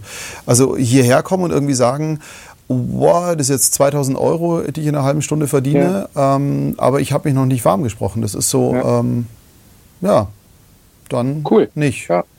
Vielen Dank für den Respekt hier auch unserem Kunden ja. gegenüber, der das, den ja. ganzen Bums hier gerade bezahlt. Ja. Also das ist, da werde ich auch ein bisschen, ähm, ja, da werde ich arschig, gebe ich zu. Also da bin ich auch ein bisschen, bisschen nölig. Dann kam Andreas noch, Entschuldige, wolltest du noch was ergänzen? Ich bin immer so Nee, schnell. aber also, das, äh, also jeder, was ich damit sagen will, ist, ist immer so, ein, so, ein, so eine Ehrfurcht von, wie schaffe ich es denn, da äh, zum Casting zu kommen und besetzt zu werden. Ey, einfach schicken, gut sein, professionell sein. Ja? Das ja. ist es. Und vielleicht sich auch eingestehen, und das gilt ja, das gilt für jeden Beruf, vielleicht kann ich das nicht. Vielleicht möchte ich das gerne können. Weißt du, äh, ich wäre auch gerne Rockstar geworden. Ja gut, auf der anderen Seite, wenn ich es ja. wirklich will, reiße ich mir den Arsch auf. Ja, dann also, reiße ich mir den Arsch auf, aber auch dann muss es nicht zwangsläufig reißen. Weißt du? Nee, reißen. das ist natürlich auch eine also, Verkettung von Zufällen, aber ne? ich werde dann zumindest so professionell, dass die Chance ja. real ist. Ja, Genau. Und, also. das, und dann kriegt man immer einen Fuß in die, in die Tür, um die, die, die Frage zu beantworten. Wir reden uns gleich in Rage. Sehr schön. Das, ich liebe das. ja, genau. Du, ähm, warte mal, genau, Andreas ja. war das. Da geht ja. es auch immer um viel Geld. Er war natürlich äh, auf was viel vorher bezogen. Äh. Der Kunde möchte sicher sein, die beste der Möglichkeiten bekommen zu haben, wenn er seine Schaltung teuer bezahlt. Und die erfahrenen Tonmeister sind die Sprachungspartner für solche Projekte. Es geht wie in allen Jobs, geht es um Verantwortung. Das ist einfach so. Und am Schluss gibt es jemanden, der, der die Rechnung serviert bekommt. Und dem gegenüber, dieser Person, müssen wir einfach Rechenschaft abgeben. Und wir wir müssen dazu einstehen. Also wenn mir ein Maurer zum Beispiel, wir hatten jetzt gerade hier Umbaumaßnahmen über zwei Monate, die eigentlich nur ja. zwei Wochen dauern sollten, weil der Handwerker gesagt hat, ja, alles kein Problem, alles easy. Und im Endeffekt war es dann eben nicht easy. Und da muss man halt die, Entschuldigung, Eier haben, sich hinzusetzen oder hinzustellen und zu sagen, ich habe mich getäuscht. Aber wir bauen das gemeinsam aus und ähm, wir baden das auch aus. Ja. ja. Genau. Und äh, dann noch ganz kurz Andreas, die erfolgreichsten Sprecher haben sich nie ums Geld gekümmert, die haben einfach gemacht und sich aufs Tonstudio verlassen. So bekommt man den Fuß in die Tür, einfach mitkämpfen. Naja, Miete zahlen muss man ja trotzdem, aber ja klar, also es ist immer ein Teamwork. Ich glaube, ihr tickt ja so, deswegen verstehen wir uns ja auch so gut, wir ähm, hier so kollegial, weil wir da ähnlich ticken. ihr seid ja auch so Teamworker. Ja, also es ist immer eine, äh, eine Teamleistung, eine Mannschaftsleistung. Also die geht vorne los, wenn die Tür aufgeht und der Kunde reinkommt oder der Sprecher äh, reinkommt und äh, wenn er wieder rausgeht. Ne? Äh, und zwischendurch ist er im Studio, aber das ist von bis, es ist immer eine Mannschaftsleistung. Ja. Ähm, und vor allem mitspielen. Das ist dann genau, also ja. die Garantie für viele Jobs sind, sei ein Teamplayer. Ja. ja. Und wobei ich das mit dem, äh, Andreas hieß er, glaube ich, ne, mit dem, also mhm. wer sind die erfolgreichsten Sprecher? Also äh, was ist das, was ist das für eine Kategorie, also erfolgreichsten Werbesprecher, erfolgreichsten ne, äh, Fernseh oder Synchron oder Hörbuch. Also äh, ich glaube, es gibt niemanden, der in allen Bereichen zu den erfolgreichsten gehört hat. Das ist ja nicht Olympia. Ja, und wenn jemand ein erfolgreicher Sprecher ist, ähm, dann ist er wahnsinnig viel on air. Und dann sagt der Kunde irgendwann, ach, den kann ich nicht mehr hören. Also wenn ja. du den drei, viermal dieselbe Person im Blog hörst, dann weißt du, es ist zu viel. Mhm. Ja, also man sollte auch froh sein, wenn man nicht zu oft gebucht wird, weil man dann nicht Gefahr läuft, äh, dass man überhört. Absolut. Ja, also gerade wenn es um das, so. um jetzt mal ja. auf den, äh, den Podcast-Titel zu kommen, wenn es um Markenstimmen geht. Mhm. Du kannst ja. nicht für acht große Marken die Markenstimme sein äh, nee. und nach einem Jahr den Ferrari zusammengespart haben. Das funktioniert nicht. Du kannst, das geht ja nicht, weil du bist, du hast eine Stimme. Ja. Ja. Sehr, sehr schöner Punkt, den wir jetzt mal schnell einschieben sollten. Wie gehst du mit dem Thema Markenstimme, Brand Voices, Corporate Voices? Es wird ja immer wieder gerne mal von Agenturen und auch von Kunden direkt immer wieder mal erwünscht und gefragt. Aber im Endeffekt zieht es meines Erachtens kaum jemand konsequent durch. Wie siehst du diese Entwicklung? Weil ich finde ja, eine Brand Voice ist ja eigentlich das Genialste überhaupt. Ich werde nie vergessen, Michi Lott damals für Premiere. Du hast ihn atmen gehört und wusstest, er ist ein Premiere-Spot. Ja. Und egal, was er gesagt hat, wusstest ja. du, hey, das ist Premiere. Gut, jetzt ja. Sky, aber ist ja egal, das macht er jetzt nicht mehr. Aber das war einfach, du wusstest, bam, das ist die. Stimme und danke, tschüss. Oder Tom Vogt auf Volvo. Du hörst Tom Vogt und die Wahrscheinlichkeit, dass ein Volvo ist, hm. Ja. Wie siehst du das mit Markenstimmen? Also, ich, ich stehe drauf. Mhm. Also Markenstimme, aber auch Markenklang und auch mhm. Klang der Stimme. Ne? Also, und da kommen wir zu dem, was wir vorhin auch mal hatten. Ähm, auch also Teil dieser Wiedererkennung ist auch der Klang der Stimme. Und wenn ich den ja. jedes Mal in einem anderen Studio, in einem anderen Setup anders gemischt, anders eingesprochen aufnehme, dann ist der Klang anders und auch der Klang ist Teil der Markenstimme oder der, der, der, der CI. Ja, also insofern, das würde ich auch nicht so unterschlagen. Zippo hat sich jetzt das Klingen von den Feuerzeugen als Trademark eintragen lassen. Ja. Also ja, Klang, Klang wird immer mehr also gerade jetzt, wenn wir über Alexa und all diese Sachen sprechen, ne, immer mehr zum, zum, zum Brandthema. Ähm, ich, das finde ich auch gut und ich mag das Thema Markenstimmen. Es, ich glaube, es ist nur dadurch, dass so viele, also dass Marken auf so vielen Channels bespielen müssen. Ja, mhm. Von TikTok über Primetime TV sage ich mal. Und das ganze Social Media Paket und noch Radio und Case und dies und das und POS. Ähm, und die haben ja nicht nur eine Agentur. Ja. So, und da sind so viele Player in diesem Spiel, da durchzuziehen und zu sagen, ihr nehmt jetzt alle den. Das ist ein Ding der Unmöglichkeit und natürlich will jeder gut gebuchte Sprecher, Sprecherin auch ähm, dann natürlich eine Exklusivität bezahlt bekommen, zu sagen, ich spreche niemand anders. Weil da geht es ja gar nicht um, nicht nur um die Zeit, die dann für diese Marke gesprochen wird, mhm. sondern was ist denn danach? Also hast du Tommy Pieper nochmal irgendwo anders gehört, außer auf Alf? Ich habe ihn zweimal für McDonalds besetzt, aber es war dann trotzdem immer so ein bisschen Alf-Geschmäckle dabei. Ja. ja. So. Genau. Äh, und das, das muss natürlich bezahlt werden, ne? weil ja. danach im Zweifelsfall nichts mehr kommt. Mhm. Ähm, und das macht es, glaube ich, so schwer, dass das nicht konsequent durchgezogen wird. Also wer das lange sehr konsequent gemacht hat und auch weiterhin macht, auch wenn es ein bisschen breiter aufgestellt ist, natürlich auch Volkswagen, ähm, die das sozusagen auch gleich als Teil des Soundlogos hatten äh, mit das Auto. Ja, aber das waren ja ähm, so viele unterschiedliche Stimmen in meiner Wahrnehmung. Klar, anfangs, ja. ich glaube, Kluckert war es, fing es an, oder? Ja. War das nicht? Genau, der Alte und dann ja, der Junge. Genau, dann der Junge. Genau. Aber dann habe ich jetzt auch mal eine Frau wieder mal gehört, was ja okay ist. Ja, genau, das ist. ist. jetzt neu. Ja, das ist genau. sozusagen genau. jetzt mit der, mit der äh, über, neu überarbeiteten CI. Mhm. Nehmen sie auch nicht mehr Kluckert, sondern jetzt ist äh, sozusagen, äh, haben die einen neuen Pool aufgemacht. Also ich aber ich bilde mir auch noch den, den Schuld mal gehört, haben, gehört zu haben. Das, das mag Auto sein, so. dass der noch, ja, ja, dass der vielleicht auch im Funkbereich und dann hier der ja. Abbinder oder vielleicht war es ein Alterssport, der einfach nur neu aufgelegt mhm. wurde, nochmal Rechte verlängert oder so.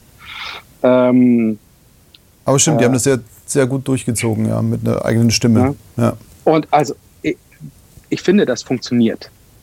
Was macht also für wenn, dich denn eine Markenstimme aus? Also wie definierst du denn so eine Markenstimme? Was, was muss die denn vereinen? Also das, der No-Brainer ist ja die Werte des Unternehmens. Das ist ja der No-Brainer. Aber was ja. macht es dann noch spezieller? Wo sagst du, hey, diese Stimme eignet sich als Brand Voice für? Ich, das hängt ja ein bisschen auch von der Marken, Markenstrategie mhm. ab. Ne? Wenn ich, also, und das wissen dann die Marketingleute besser, in welche Richtung soll sich denn die Marke entwickeln? Wo will ich denn hin? Ähm, also wenn ich, sagen wir mal, wenn ich weiß in meiner Strategie in fünf Jahren, ich will leichter, ich will bunter, ich will lockerer werden, ich will, ne, äh, und dann, dann gehen wir vielleicht auf eine weibliche Stimme äh, oder vielleicht auf gar keine Stimme, dann kann ich sozusagen die fünf Jahre vorher nicht mit kernig und sonor und ich drück dich äh, ja. besetzen, weil dann der Bruch zu hart wird. Ne? Also es geht mhm. ja um eine Strategie, nichtsdestotrotz muss die die, die Markenstimme in den Moment passen. Ähm, und ich finde, dann ist das Authentische extrem wichtig. Ähm, und es muss auch in, die, in das Format passen. Wenn ich weiß, ich bin, ich bin eine Marke, die im Zweifelsfall zu 80 Prozent auf den sozialen Medien unterwegs ist und gar nicht im klassischen TV. Ja, ähm, und ich habe vielleicht eher viel Text, weil ich meine Videos immer besprechen lasse. Dann ist ja, ja was anderes, ob ich ein Storytelling oder hauptsächlich auf ein Storytelling-Commercial setze, auf einen 30 Sekunden, der zu 80 Prozent im TV läuft, äh, und ich habe einen klassischen Off-Abbinder für die letzten acht Sekunden. Ne? Mhm. Also geht ja auch um Funktionalität. Wie funktioniert die Stimme auf den Content? Ähm, den ich präsentieren will. Bin ich, bin ich so content-driven oder mache ich Storytelling oder mache ich nur einfach ähm, Informationen oder geht es ums Image? Also deswegen, ich finde, es muss auch dazu passen. Aber der No-Brainer, es muss authentisch zur Marke passen, nach wie vor. Genau. Bestes Beispiel ist gerade dazugekommen, Adrian, mit dem ich gerne für, ja, ich nenne ihn gerne mal Herr der Ringe, nennen wir es mal so, bevor wir jetzt keine Marken Genau. Ähm, aber, weißt du was, lass uns von diesem Thema jetzt einmal ganz kurz rüberrutschen, weil ich sehe auf die Uhr und sage, boah, wir könnten locker noch zwei Stunden quatschen, aber du musst dann auch auf zwei Rädern nach Hause. Ja. Wir haben ja nur ein ähm, Bier mitgenommen, es wird schon gehen. Ja, gut. Ähm, W&V-Artikel von gestern. Ja. Die Firma Audio oder Audio, Audio, Audio, Audio. Audio aus ich lese es mal ganz kurz vor aus Bielefeld. Ähm, jetzt wird gleich äh, Shitstorm auf 3, 2, 1. Bring it on. Warte mal. Ah, Adrian, komm, bevor wir es machen. Adrian fragt gerade noch, how would someone like you classify roughly the different sections of voices? Oh, ein interessantes Thema. Obwohl es also gibt ja eigentlich die ganz raspy und, und, und ja, wie siehst du das so, die unterschiedlichen Stimmkategorien? Das hat auch mit dem nächsten Thema ein bisschen zu tun. äh, ja, und es hat was damit zu tun, worüber wir vorher gesprochen haben, ne? über ja. sozusagen Stimmmerkmale. Mhm. Ähm, ich, also, muss ich das kategorisieren? Also für, so. mich gibt's, für mich gibt es zwei. Ja. Und das ist gut und schlecht und manchmal ist schlecht auch gut wenn es passt. Weißt du? Genau. Ähm, wir haben es lustigerweise auch mal versucht. Ja, wir ja. haben es versucht, mit irgendwie so eine Matrix aufzubauen. Wir haben da echt, glaube ich, ein Jahr lang rumprobiert mit wie stark rau sanft, wie stark ja. ist hoch tief, luftig, ja. fest und so weiter. Nur um dann zu merken, dass totaler Quatsch ist. Also im Prinzip hast du, ich glaube, was gut funktioniert, ist Stimmalter mit Farbe hoch, mittel, tief. Das funktioniert relativ gut, dass du sagst, okay, ich habe eine tiefe Mit-20er Stimme und ich habe eine hohe 60er Stimme. Ja. Dass du diese Balance machst. Aber ich glaube, je mehr du da in Detail ja. gehst, du verlierst dich. Also ich habe den Sinn ja. noch nicht entdeckt. Ja. Nee. Macht dir das nee, auch nicht es geht mir auch so. Ich habe also ich habe letztens einen interessanten Artikel gelesen, wo es über einen Podcast bin ich darauf gekommen, wo es darum ging, was macht eine charismatische Stimme aus. Also mhm. das Thema war sozusagen Keynote-Speaker, charismatisches Sprechen aber es gibt wissenschaftliche Untersuchungen dazu, wie ähm, unter welchen Merkmalen kann ich eine charakteristische Stimme einteilen. Da gibt, scheint es wohl 16 Merkmale zu geben. Ja. Ähm, und aber nichtsdestotrotz, wenn das nicht passt, dann passt es nicht. Und wenn du vielleicht eine gute Stimme hast und eine gute Stimmfarbe, aber damit nicht umgehen kannst, dann ist mir das auch egal. Ich würde sogar so weit gehen ja. und zu sagen, äh, eine charismatische Stimme macht ähm, der Sprechstil aus. Weil es ist, natürlich kannst du eine mega Stimme haben, aber wenn du schlecht performst, Sprechgeschwindigkeit, ja. Authentizität, falsche Tonhöhe, falsche Atmung, äh, falsche Betonung, falsche Bögen. Die geilste Stimme wird ad absurdum geführt, wenn ja. du alles immer so von oben nach unten durchsprichst. Dann kann die Stimme noch so mega sein. Und deswegen bei Speakern ist es oft so, ja. ich will eine charismatische Stimme haben. Lerne sprechen. Punkt. Also da bin ich gnadenlos, dass ich einfach sage, nö, es hat damit nichts zu tun. Die Stimme kann noch so geil sein, wenn du einfach A, eine Dialektfärbung hast, sorry, ähm, ein Tempoproblem hast, ein Nervositätsproblem hast oder auch ein Grammatikproblem hast, also Inhalte ordentlich zu greifen, dann wirst ja. du nie als kompetent und charismatisch wahrgenommen, weil du einfach eine Tröte bist. Ja. Also ist einfach so. Ja. ja. und du kannst im Zweifelsfall nicht mal ordentlich den Text ablesen, weil dir halt der Zugang zum Text fehlt. Ne? Also wie oft müssen wir Textarbeit machen, ähm, weil es nicht passt weil man merkt, mhm. es ist zu lang oder wir müssen umstellen oder es passt nicht auf Bild oder so. Also du musst ja auch mit dem Text arbeiten können. Absolut, absolut. Ja Jetzt kommen wir wieder zu, zu, zu ja. Audio. Audio. Ja. Also, ich lese mal die Headline vor. Wie gesagt, Shitstorm in 321. KI revolutioniert den Hörbuchmarkt. Das Startup Audio will menschliche Stimmen klonen und so den Produktionsprozess von Hörbüchern automatisieren. Bis es soweit ist, wird das Unternehmen in einem ersten Schritt Audio on Demand verbessern. Das langt jetzt mal als ähm, Überschrift. Wir haben immer schon dieses Thema gehabt, natürlich werden die nie so emotional sein und keine Ahnung was. Ähm, aber habt ihr schon mal gesehen, wie Deepfake funktioniert? Und ähm, ja, man kann da natürlich echt drüber auch schmunzeln, aber im Prinzip, ich, ich finde es seit fünf Jahren, zehn Jahren, fünf Jahren verstärkt, zumindest so kritisch, dass man es nicht aus den Augen lassen sollte. Wie siehst du das? Jetzt seid ihr immer am Puls der Zeit und du bist ja auch sehr neugierig immer. Ja, also äh, notgedrungen, ne? Also nicht alles, ja. wofür man sich interessiert, findet man auch gut. Ja, ähm, finden wir nicht gut, glaube ich. Ja. Ne? So. Äh, also ich weiß, auch eine der ersten IBCs, ich weiß nicht, ob es IS oder IBC war, aber ich glaube IBC in Amsterdam, auf denen ich war. Äh, es muss so 2000 gewesen sein. Da gab es in so einem auf dem Messegelände in so einem Seitengang auf dem Weg zum Klo in Amsterdam gab es so einen kleinen Stand von einem Japaner, der hatte eine Software entwickelt, noch in der Beta. Ich hatte die CD zu Hause irgendwie verlegt.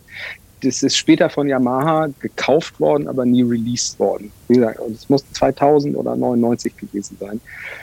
Mm, da hatte der schon drei männliche, drei weibliche Stimmen du konntest den Text auf Englisch schreiben, die hießen dann Bobby, Kevin und Adam oder irgendwie so, ne? Und dann sagt er mal, now we uh, bring Adam to the studio. Mhm. Dann hat er Adam geladen, alles auf CDR. Ähm, und dann konnte man den Text auf Englisch tippen und konnte dann äh, die Notation laden aus Logic oder Cubase, ne? Und dann hat er das gesungen. Äh, mit Tremolo, Vibrato gab es überall Parameter, konnte man einstellen. Also das war das erste Mal, dass ich damit in Verbindung gekommen bin und das war beeindruckend. Also natürlich war das Messe, das war Demo, da funktioniert auch immer alles und ist auch immer alles geil. ja. äh, aber das war so, das, und später ist von Yamaha gekauft worden und dann habe ich immer nie wieder was davon gehört. Und das war so das erste Mal, dass ich damit Kontakt hatte. Und ja, ich finde auch über diese also wenn wir jetzt über Siri und Alexa und so sprechen, ne, es ist allgegenwärtig, es sind synthetische Stimmen größtenteils, mit denen wir jetzt konfrontiert werden oder das Text-to-Speech-Thema. Ähm, aber wo es dann jetzt auf vielen Ebenen interessant wird, auch für uns, weil es nicht mehr nur um Algorithmus geht, ne, sondern wieder um Sprechen und äh, Emotionen, ist äh, die, diese ganzen Sachen, die, wenn du ins Netz gehst und dir das anguckst, unzählig Fach teilweise für umsonst gibt, wo du mit Sprachsamples dir eine neue Stimme zusammenbasteln kannst relativ schnell ähm, lernt der Algorithmus das und du kannst, äh, du kannst deine Sprache tippen. Ja, und wenn man das kombiniert mit dem Thema Deepfake äh, im mhm. Videobereich, mhm. ist das ähm, äh, für den Synchronisationsmarkt ein Riesenthema. Ja? Also eine Markenstimme wird das, glaube ich, nicht ersetzen, es sei denn, du bist vielleicht ein Techie-Unternehmen und sagst, gerade deshalb nutzen wir eine computergenerierte synthetische Sprache. Aber mhm. ähm, für so die schnellen Sachen, die delivered werden müssen, Podcast, News, Eilmeldungen, ähm, Text-to-Speech, ich es ja, wird passieren, ob wir wollen oder nicht und ob wir es gut finden oder nicht, es passiert schon. Na, Ramon hat ja auch gerade geschrieben, dass er vor kurzem was gesehen hat, irgendwie Deep Dub aus Israel und so, das ist schon echt. Ja, die machen ist. die erste, ja. die ma machen die erste KI-gedappte Netflix-Serie. Mhm. Also rein KI gedubbt äh, hatten die jetzt ein Release auf Netflix. Aber um auf deine Frage zurückzukommen, natürlich ist die Headline sehr, sehr reißerisch, aber das ist halt Clickbaiting. Ja, klar. Ähm, ich habe mir die Seite natürlich auch sofort angeguckt. Also die, weil du kannst da noch, noch nichts machen. Die stellen ihr, hm, ihr Tool mit Screenshots vor. Du kannst da noch nicht Probe hören. Grundsätzlich glaube ich aber, dass das passieren wird. Also ich sage jetzt mal für einen Ratgeber, ja, ähm, für ein Sachbuch, wo ich nicht emotional schreien, weinen, sonst was muss, mhm. ist die Wahrscheinlichkeit viel früher da oder ich sage mal, der Qualitätsaspekt ist dann viel früher gedeckelt als jetzt für einen Shakespeare. Aber ja. ich sage jetzt mal, die Hälfte der Ratgeber werden in fünf Jahren digital vorgelesen. Mhm. Und ähm, Ron hat es auch geschrieben, ist der Aufwand nicht geringer, wenn man ordentliche Sprecher bucht? Nein. Nein, ist es nicht. Weil du lädst, lädst ein Word-Dokument rein und für ein Sachbuch wird es ja ausgegeben. Ich hatte jetzt vor kurzem äh, Claudia hier im Voice Rebels kennt sich ja auch extrem gut mit Stimmen und Sprache aus und Sprechern. Und wir haben von einem Kunden vor kurzem einen Film bekommen, von einer großen Agentur wohlgemerkt. Da war ein Guide-Track drauf. Und wir haben uns den beide angehört und haben gesagt, ja, klingt doch schon mega. Warum wollen wir jetzt da eine Sprecherin drauf? Ähm, haben die doch schon super gemacht. Da war die Cutterin eine gute Sprecherin. Und dann dachte ich mir so plötzlich, ich habe einen Artefakt gehört und dachte mir so, mhm. Moment, Moment. Ja. Und dann meinte ich, das ist eine Computerstimme. Das ist keine echte. Ja. Aber ich musste selber exakt hinhören, um überhaupt das zu. Ich habe das an einem, einem, Glitch erkannt. Ansonsten ja. war das mega sauber. Genau, das war nur der Glitch, der durchkam. Und die haben dann tatsächlich gesagt, ja, ja, das ist die KI, mit der wir eigentlich unsere Layouts machen. Jetzt war die Sprecherin, mit, dem mit der wir es dann aufgenommen haben, Granate und somit war das dann besser. Aber wäre das so eine Durchschnittssprecherin gewesen, wäre sie naja, hätte sie ein Problem dagegen geblieben, ne? anzustinken, dann wäre es beim Layout geblieben. Ja. Und ich glaube, das ist genau der Punkt. Eine KI wird nicht gefährlich für geile Stimmen, für Soul-Stimmen, ja. für berührende Stimmen, das nicht. Ja. Aber ich sage jetzt mal, Schema F runterrocker für Voice-Over oder Sachbuch oder auch mal für Imagefilme. Eine KI kann ja Emotionen nachbilden. Das haben wir, äh, entschuldige, es gibt eine ja. KI, die mischt mir einen Rocksong und danach einen Dubstep-Track ja. und irgendeinen anderen EDM-Track, ja. weil ich vorher sage, bitte nimm diese Gefühlswelt. Und selbst das geliebte Isotope, was ja viele Sprecher sich zu Hause reinballern, hat ja mittlerweile bei Ozone diese KIs drin, wo du sagst, okay, gib den Referenztrack rein und dann machst du halt ein Hörbuch rein und genauso muss es klingen, da wird es EQ'd, entrauscht, Dynamik bearbeitet, fertig. Also ich kriege da schon so ein bisschen Zuckungen, muss ich ganz ehrlich gestehen. Ja, ja, ja äh, so, der Daumen will nach oben und gleichzeitig nach unten. Ne? Also ich glaube auch, wenn es um reine Infos geht und ähm, Emotionen nicht eine vordere Rolle spielen, dann kann ich mir schon vorstellen, dass das in vielen Bereichen funktionieren wird und vor allen Dingen auch schneller geht. Also natürlich, wenn ich ein Geheimprojekt habe, wenn ich einen Casefilm für ein neues Automodell habe, wenn, ne, dann ist es was anderes, mhm. dann arbeite ich dran. Aber wenn es darum geht zu sagen, so, ähm, ist, Nachrichten oder äh, Informationen, die schnell fließen müssen. Ne? Wenn du heute auf YouTube gehst oder auf, auf Facebook oder Insta und so durchscrollst, dann steht immer, Untertitel werden automatisch erstellt. Ja. Und genau so, also das ist ein Fingerschnitt mehr zu Die Sprache wurde vom Computer erstellt. Die Sprache wurde automatisch erstellt. Das wird der nächste Schritt sein. Also der ja, Text ist da, es klar. muss nur noch in die, sozusagen in den nächsten Prozessor gechippt werden und dann, ähm, dann wird das auch durchlaufen über Stimme. Und da ist die menschliche Stimme ersetzbar, weil die Emotion einfach nicht notwendig ist. Und es ist ja so, dass wenn wir jetzt Jurassic Park zum Beispiel anschauen, ist ja auch schon 20 Jahre alt jetzt mittlerweile. Ja. Natürlich waren die Dinos damals bahnbrechend, waren phänomenal. Wenn ich mir die heute anschaue, ja. denke ich mir so, okay, war ja süß. Ja. Ähm, aber so entwickelt sich das weiter. Und so wie, äh, weiß ich nicht, Playstation-Spiele vor zehn Jahren noch pixelig waren, sind sie es jetzt nicht mehr. Und genauso wird es weitergehen und die Artefakte werden irgendwann verschwinden. Und für, also ich als Nerd finde es beeindruckend, ich finde es echt geil. Ja. Ähm, ich als Künstler finde es eine Katastrophe. Aber klar, genau. beruhigt mich dann, tiefe Emotionen wird nicht so ohne weiteres hinhauen. Ja. Aber ich sage jetzt mal, so beschissen wie teilweise auf Netflix schon gedubbt wird, ähm, das kann auch eine KI. Ja, das also, stimmt. Also ich, äh, ich muss, als Jurassic Park gesagt hast, habe ich an Final Fantasy gedacht. Das war, glaube ich, der ja, erste. genau, digitale. Ähm, ja. Digitale, voll durch ähm, automatisierte ähm, Film, wo es dann, ja, also wenn, wenn das die Zukunft ist, dann gehe ich nicht mehr ins Kino und andere, ja, ja. Wird, wir werden bald, bald keine Schauspieler mehr brauchen und so, bla bla. Also ähm, es ist Platz für, für beides da und ich finde, man muss auch aus dieser Abwehrhaltung raus, das als Bedrohung zu betrachten. Also mhm. ähm, es wird kommen, ob wir wollen oder nicht. Ich glaube, wichtiger ist, einen guten Umgang damit zu finden. Und wenn ich gut bin und weiß, was ich tue und dann muss ich das auch nicht als Bedrohung empfinden. Weißt du? Ja, äh, aber wenn ich das Gefühl habe, äh, ein Computer kann mir das streitig machen, so. Äh, ich sage immer gerne das Beispiel von, also werden wir in 20 Jahren noch Taxifahrer haben? Ich glaube nicht. Also nicht mhm. als einen solchen Berufszweig. Wird es immer noch passieren, dass sich Menschen von einem anderen Menschen mit einem Auto von A nach B fahren lassen? Ganz bestimmt auch. Aber das eine ist für das eine und das andere ist für das andere.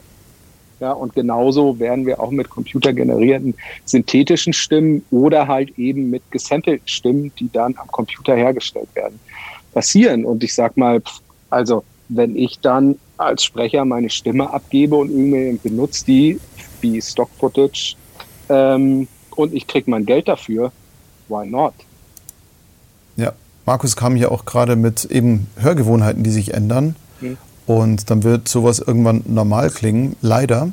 Ja, er hat vollkommen recht. Aber ich glaube, wir müssen da auch mal einen anderen Blickwinkel nochmal einnehmen, weil was passiert gerade mit dem Thema Autos? Du hast gerade die Taxen angesprochen, ja. beziehungsweise Taxifahrer.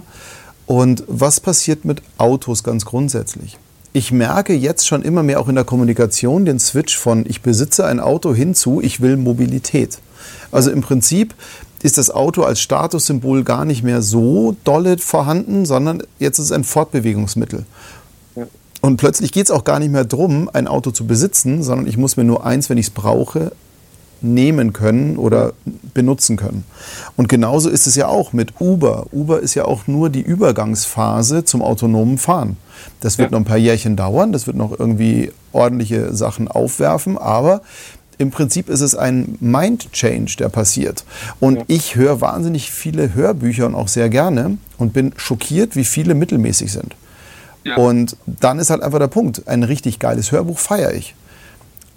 Wenn es ja. ein, ein, Ratgeber ist, der mich brennend interessiert, dann nehme ich in Kauf, dass er blöd ist. Genau so. Aber Worst Case ist mir der Autor, der es liest, lieber, weil der Leidenschaft versprüht, auch wenn er nicht perfekt spricht. Ähm, und der ist so in der Materie, dass er zumindest die Leidenschaft transportieren kann, dass ich das schon wieder gut finde. Also ich glaube, grundsätzlich wird auch da ein, ein Shift stattfinden. Ich will eine Lokalisierung, weil es für mich leichter zu verstehen ist. Und warum funktionieren in so vielen Ländern Untertitel? Weil es genügt. Also ja. ich glaube, dass dann mein Change passiert. Wie siehst du das? Ich, also da kommen mehrere Sachen, äh, habe ich jetzt im Kopf. Das eine ist, äh, Hörgewohnheiten ändern ja, glaube ich auch. Ne? Also wir haben jetzt alle diese Stöpsel im Ohr und kleiner und ne, wer, wer hat denn noch eine schöne große Stereoanlage zu Hause? Alle machen mit Bluetooth oder ähm, mhm. aus der Cloud irgendwie haben da so ihre Brühwürfel stehen. Das ist das eine. Das andere ist, dass mh, hm, ich Also nicht nur, weil wir es hier haben, sondern weil ich das wirklich beeindruckend finde, dass mit Dolby Atmos es seit langem mal wieder ein Format gibt, oder es zum ersten Mal eigentlich ein Format gibt, was ähm, überall in ganz vielen Genres oder auf ganz vielen Channels konsumiert werden kann und auf ganz vielen Devices. Ähm, mhm. Ähm, das gab es vorher in der Form maximal bei Stereo, ja, aber nicht im mehrkanaligen Bereich. Äh, und das ist ja nun ein Format, was die, die akustische, die, was, also die akustische Realität so genau wie bisher nicht möglich widerspiegeln kann. Ähm, das finde ich gerade bei Film und Gaming, aber auch im Hörbuchbereich ein Riesenpotenzial. Ja, natürlich sind unsere Hörgewohnheiten bei Musik nach wie vor auf Stereo, aber nichtsdestotrotz, ne, ähm, dann kommt halt mal ein Gitarrensolo von oben. So what? Ist doch ne, mhm. ne, Question des, des Status quo. Äh, das ist das eine, was ich noch zu den, zu den Hörgewohnheiten sagen wollte. Also, äh, ja, die verändern sich. Ähm, und momentan klingt das alles nicht so, wie wir uns das vorstellen und wie wir das vielleicht auch gut finden. Aber ähm, wenn ich an mein erstes Handy zurückdenke, vor 18 Jahren, was äh, eine Kamera zum Aufstecken hatte, habe ich auch gesagt, ja. na, was soll ich denn mit den Fotos? Hm. Und so wie es jetzt klingt, würde ich auch sagen, das setzt sich nicht durch. Aber wie gesagt, wir reden über die ersten Quantencomputer. Ähm, lass uns mal noch 10, 15 Jahre warten. Aber wenn wir dann nicht bis dahin darüber nachdenken, wie wir damit umgehen wollen, dann wird uns das überrollen. Ja. Also ja, momentan finde ich das auch schwierig, aber lass mal abwarten. Äh, die Technik wird sich weiterentwickeln. Das wird schon kommen und das wird der Realität sehr nahe kommen. Und wenn man sich, wie gesagt, diese ganzen professionell gestalteten Deepfake-Videos im Netz anguckt, wenn Putin was von Obama sagt und äh, umgekehrt, äh, das kommt der Realität äh, täuschend echt da muss man sich wirklich schon auskennen, um da zu merken, was, was ist denn das Originalvideo und was ist nicht das Originalvideo. Das ist das eine, hm, was ich dazu noch beitragen wollte. Jetzt habe ich die anderen Sachen vergessen. Sag mir nochmal bitte deine Frage, Robert. Du, alles gut, weil ich, ja. wenn ich ehrlich bin, hier auch schon weitergehe, weil hier kommt ja. sofort nicht in Schreckstarre Verfall wie das Reh im Scheinwerferlicht ob der Entwicklungen, ja. sondern dem mit Neugierde begegnen und schauen, wo man auf diesen Zug aufspringen kann. Es gibt doch bei allen Neuheiten spannende neue Betätigungsfelder. Das ist auch genau richtig und genau so muss man auch an die Sachen rangeht, rangehen, weil im Endeffekt, ja, man kann natürlich jetzt sagen, oh Gott, oh Gott, oh Gott, oh Gott, oh Gott. Aber grundsätzlich ist es ja so, vielleicht ist das der Ansporn, qualitativ wieder besser zu werden. Und, und ähm, wie gesagt, äh, ich weiß nicht, wie, wie war das bei mhm. euch? Ich habe eine Zeit lang in den Anfängen, ich glaube die ersten fünf Jahre M-Sound, habe ich auch relativ viele E-Learnings gemacht.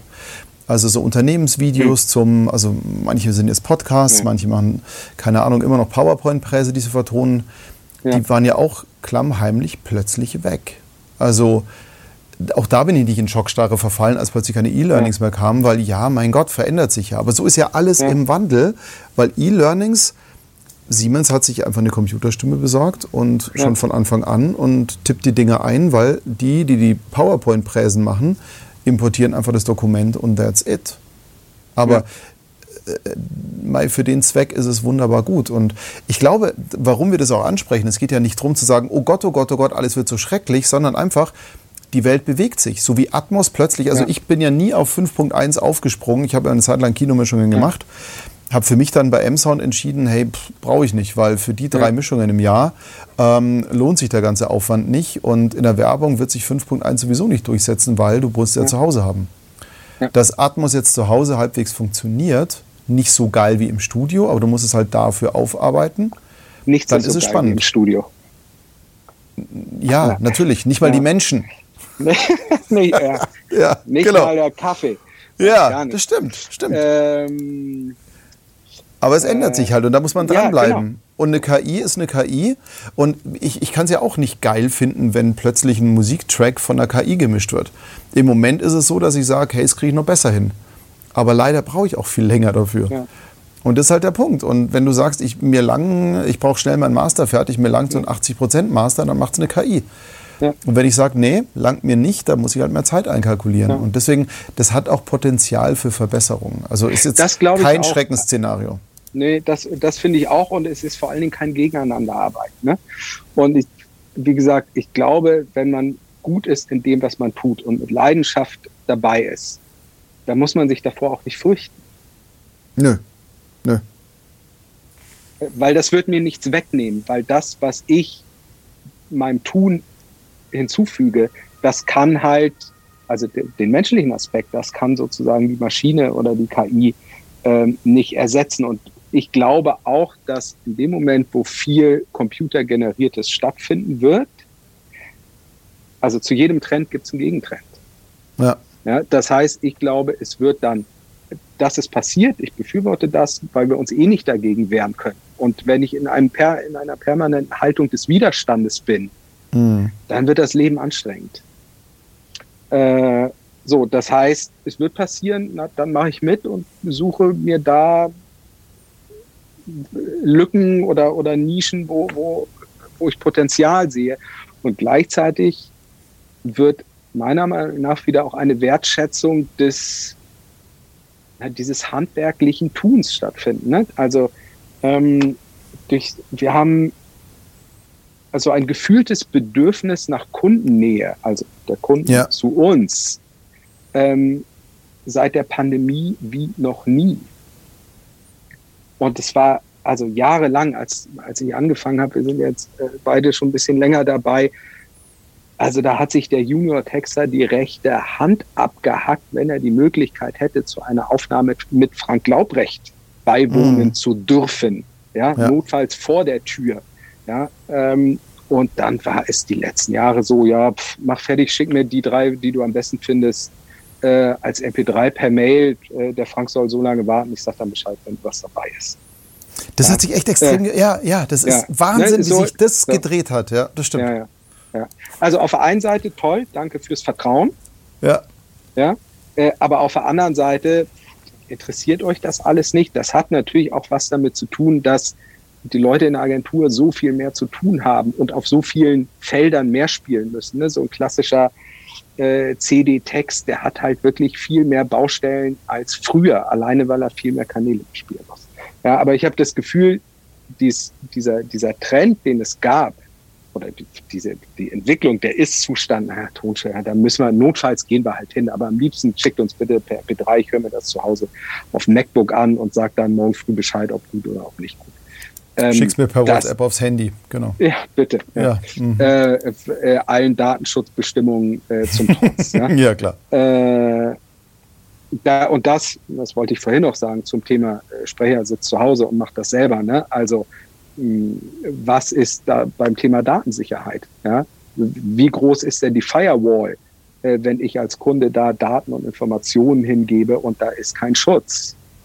Also, wie viele Backups werden gemacht? Wie viele Sicherheitskopien werden gemacht? Wenn ich Pech habe, als Kunde sind meine Sachen dann weg oder im Netz, bevor ich sie veröffentlicht habe.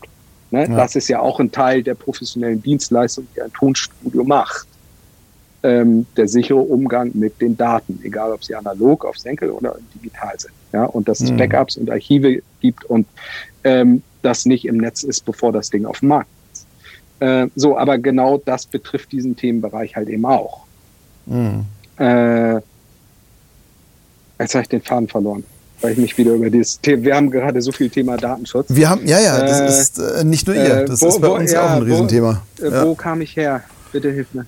Ach, ja, ich, ich war halt so ja, gebannt. Von zu Hause. Äh, von zu Hause, ähm. genau. Nein, ich war auch so gebannt. Ja, aber klar, du, das sind halt auch, ne? die verschiedenen Aspekte, die da mitspielen. Ja. Und die darf man auch nicht. Wir kamen aus dem so, doch, wieder ich, gerne ja, im Studio WhatsApp, sein. Ja, ja, WhatsApp, genau, WhatsApp, äh, der, der, der schon bei WhatsApp. Genau, und jetzt durch die Pandemie, also die ja sozusagen diese Entwicklung nochmal radikalisiert hat, aber mhm. halt eben ungewollt, dass alle zu Hause bleiben mussten, gibt es wieder ein totales Bedürfnis, nämlich dann jetzt dem Gegentrend zu, können wir vorbeikommen. Und die Tonmeister sagen, es ist toll, dass der Kunde wieder da ist. Es macht so viel mehr Spaß, das gemeinsame Erarbeiten. Und um diesen Bogen jetzt zu schließen, wo ich mich dreimal verstolpert habe, und genau das Gleiche wird, glaube ich, auch mit Stimme passieren. Es wird synthetische und digitale Stimmen geben. Nichtsdestotrotz wird parallel genau aus diesem Grund eine Wertschätzung der menschlichen emotionalen Stimme wieder stattfinden. Und das sehe ich absolut genauso. Deswegen kämpfe ich ja wie ein Löwe für authentische, ehrliche, professionelle Stimmen, ja. weil Fake kriegen wir digital. Und das Echte ist das Echte. Und ich merke das auch bei den Kunden, die wirklich dann hier sitzen und sagen, ey komm, diesen Sprecher, diese Sprecherin, diese Stimme, da will ich live dabei sein. Mhm. Das ist klar. Und ja. bitte vor Ort und nicht zuschalten und nix. Und ja.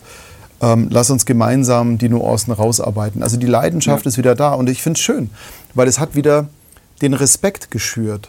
Also auch der Kunstform gegenüber, es, es wandelt sich tatsächlich. Und das finde ich ganz ja. schön, weil dieses, dieses zwangsweise Fernhalten und dieses Wir dürfen uns nicht sehen, ähm, hat diese Sehnsucht ja auch wieder geweckt. Ja, ja. Und das finde ich gut. Jetzt muss es halt erfüllt werden. Und das ist die große Aufgabe, dass wir alle dieses Level auch halten, alle Beteiligten, ja. um wieder diese Leidenschaft entfachen zu können und dass es wirklich was Besonderes ist. Und das ist das, was ich hier auch wirklich äh, für meinen Alltag mitnehme. Denise schreibt hier gerade, Letztendlich ist es wie im Change Management. Es wird umstrukturiert, unweigerlich. Es liegt an den Menschen mitzugehen oder sich zu verweigern. Aber dann hat man die falsche Profession ausgewählt. Naja, mitgehen heißt ja nicht bücken und, und dulden. Also genau. mitgehen heißt ja einfach nur, seine ja. persönlichen Schlüsse draus zu ziehen und das Beste genau. draus zu machen. Ja. Und das meinte ich mit den Nischen und den Potenzialen. Ne? Also, ja. so. Und wie gesagt, wenn ich Angst habe, dass also wenn ich das alles schlecht finde und finde, das klingt kacke und gleichzeitig Angst habe, dass es mich ersetzt. Hm. Also ne? dieses also, Argument fand ich so was, geil. Was sagt ja. das über meine, über meine ne? Also was denke ich dann über meine eigene Leistung? Jetzt weiß ich nicht, wie ihr das also. in Berlin so seht. Ähm, wir in München hatten mal so ein Studiotreffen, wo dann wirklich das Thema aufkam, ähm, dass Sprecher mit Homestudio uns arbeitslos machen könnten.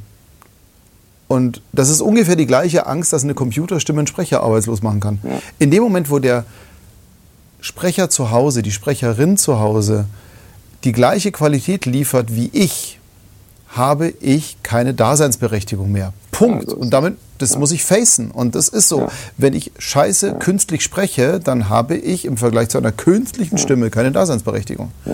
Also ist es doch mein Schritt, dahin zu gehen. Und wir haben so viele Soul-Stimmen. Ich habe allein im letzten halben Jahr so viele SprecherInnen, also wirklich ja. Frauen wie Männer kennengelernt, die Stimmen haben, wo ich wirklich sage, Alter, wo wart ihr so lange? Das ist ja. unfassbar. Da ist eine Emotion und eine Tiefe drin. Ähm, und das hat es mir auch wieder gebracht, weil klar gucke ich Netflix und viel Amazon oder wird sehr viel gedubbt oder gevoice-overt, wo ich wirklich ja. sage, boah, schwierig. Also ich würde das nicht aus meinem Studio rauslassen, aber mein Gott, ist ja egal. Tust, ja, tust du im Zweifelsfall auch gar nicht, weil du nimmst es ja nur auf und dann wird es in Indien gemischt. Ja. Und geschnitten vorher. Ne? Also ähm, insofern, da können die, ja, Entschuldige. Die, ja? Die, da können die Studios im Zweifelsfall dann auch gar nichts für, aber ich bin bei dir. Also ich gucke, mhm.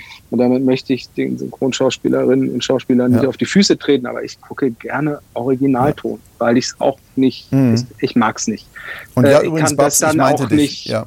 ne? ich kann das dann auch nicht ähm, kann dann da auch nicht loslassen und dann ich, oh scheiße, ist so asynchron, äh, stimmt der Raum nicht oder äh, ja. ne, oh, nicht der schon wieder so.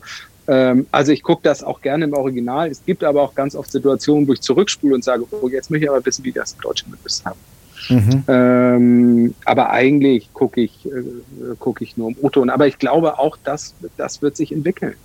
Ja, und die, ähm, es wird auch immer in die eine Richtung gehen, dass man sagt, so, wir machen das jetzt nur KI, weil äh, man muss ja auch den sozusagen den, den, den Verlag oder den Publisher oder den, äh, den äh, Netflix, mhm. Amazon, wie auch immer sie heißen, verstehen.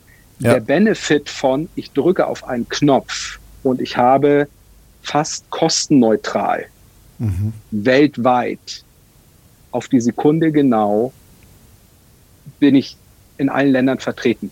Es gibt einen globalen Staat. Na, wo, wann gibt's denn das? Also das ja. schaffen doch nur die, vielleicht die großen James Bond oder so, ja, die weltweit äh, Kinostart mhm. hatten damals. Ähm, aber ansonsten ist doch immer, ja, ist in Amerika schon raus, dann guckst du das da und dann ist das mhm. endlich hier und dann muss synchronisiert werden und Sozialabgaben und dann muss gemischt werden und dann kommt das wieder und dann ist der Release dreieinhalb Jahre später. Da Wobei wir sagen Bock müssen, drauf in Deutschland sind wir da relativ safe, weil die Synchronszene ja. ja doch sehr fundiert und sehr gut ist, muss man jetzt auch sagen. Ja. Ähm, äh, nicht global, aber in Sparten ist die deutsche Synchronarbeit phänomenal. Also Ja. jetzt nicht auf allen Werken, das ist einfach so. Aber ganz grundsätzlich ist es so, es gibt ja noch andere Sprachen und Länder und da sieht es ja ganz anders aus. Und gerade Indien ist ja so, da wird ja, glaube ich, am Round Table synchronisiert und zwar in Echtzeit. Und ähm, das kann man natürlich auch relativ easy digital machen. Und der Geschwindigkeitsvorteil ist natürlich immens. Das ist einfach der Punkt. Jetzt habe ich zum Beispiel gesehen, ähm, äh, du hast im Hintergrund einen Pro Tools laufen. Ja. Da hinten, genau. Was mich schockiert hat im neuesten Nuendo-Update, ich bin ja, ich bin ja Fremdgeher, ich war ja viel zu lange Ja. auf Pro Tools und ich bin jetzt seit 17 Jahren auf Nuendo, weil ich es einfach für mich persönlich schneller finde, aber das muss jeder Ja. für sich ja entscheiden. Da gibt es seit neuestem ein Netflix VU-Meter, Mhm. was irgendwie wirklich auch rausmisst, Dialog auf Deutsch und Englisch im Vergleich zu Background. Und das ist echt interessant. Du lässt la R128 das Ding einfach durchlaufen und dann zeigt er dir irgendwann grün und rot an. Und dann weißt du, okay, an der Stelle muss ich die Musik ein bisschen runterziehen. Und Ja. entschuldige, das macht die KI aber sofort. Ja. Und das ist genau der Punkt. Und es entwickelt sich immer mehr in die Richtung. Aber es ist halt keine geile Mischung. Das ist eine okay Mischung, die funktioniert. Ja. Und damit Naja, müssen wir es- halt leben. Ja, es ist halt, also was man, glaube ich, verstehen muss, ist, wir, ne, also warum sind wir auch in Deutschland so gut mit den Synchronisationen? Hat natürlich auch was damit zu tun, dass es ein gewisses Budget gibt, weil wir einen relativ großen Markt abdecken können.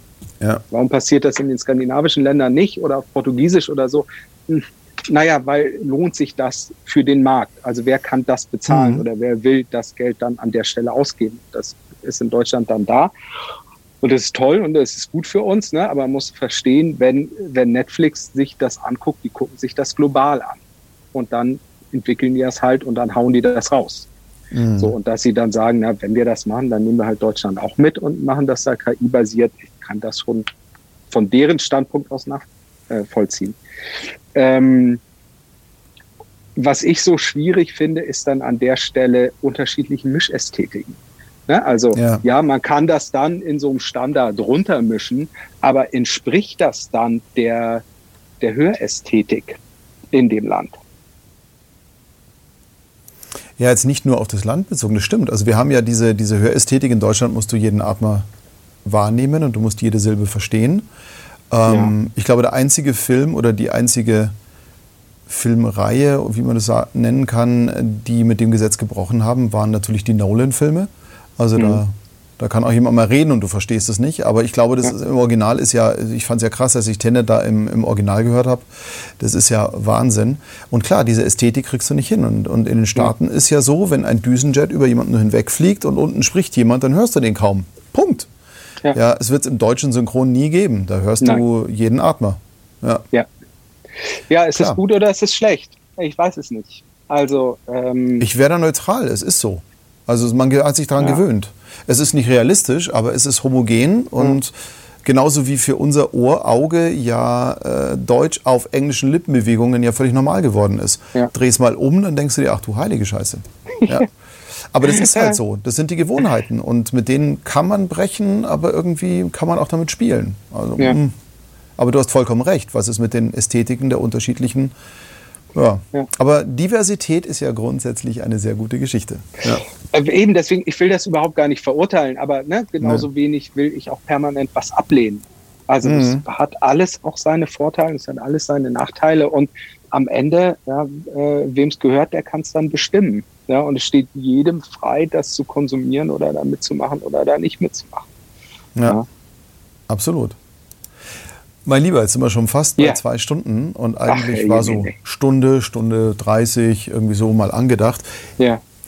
Hatten wir Ich denn äh, ein paar Zuhörerinnen und Zuhörer? Ja, ja, also ähm, sind nicht so viele weggelaufen, als es dann drum ging, irgendwie, als die KI kam. Weil grundsätzlich ist ja einfach nur so, hey, was ist die Bewegung?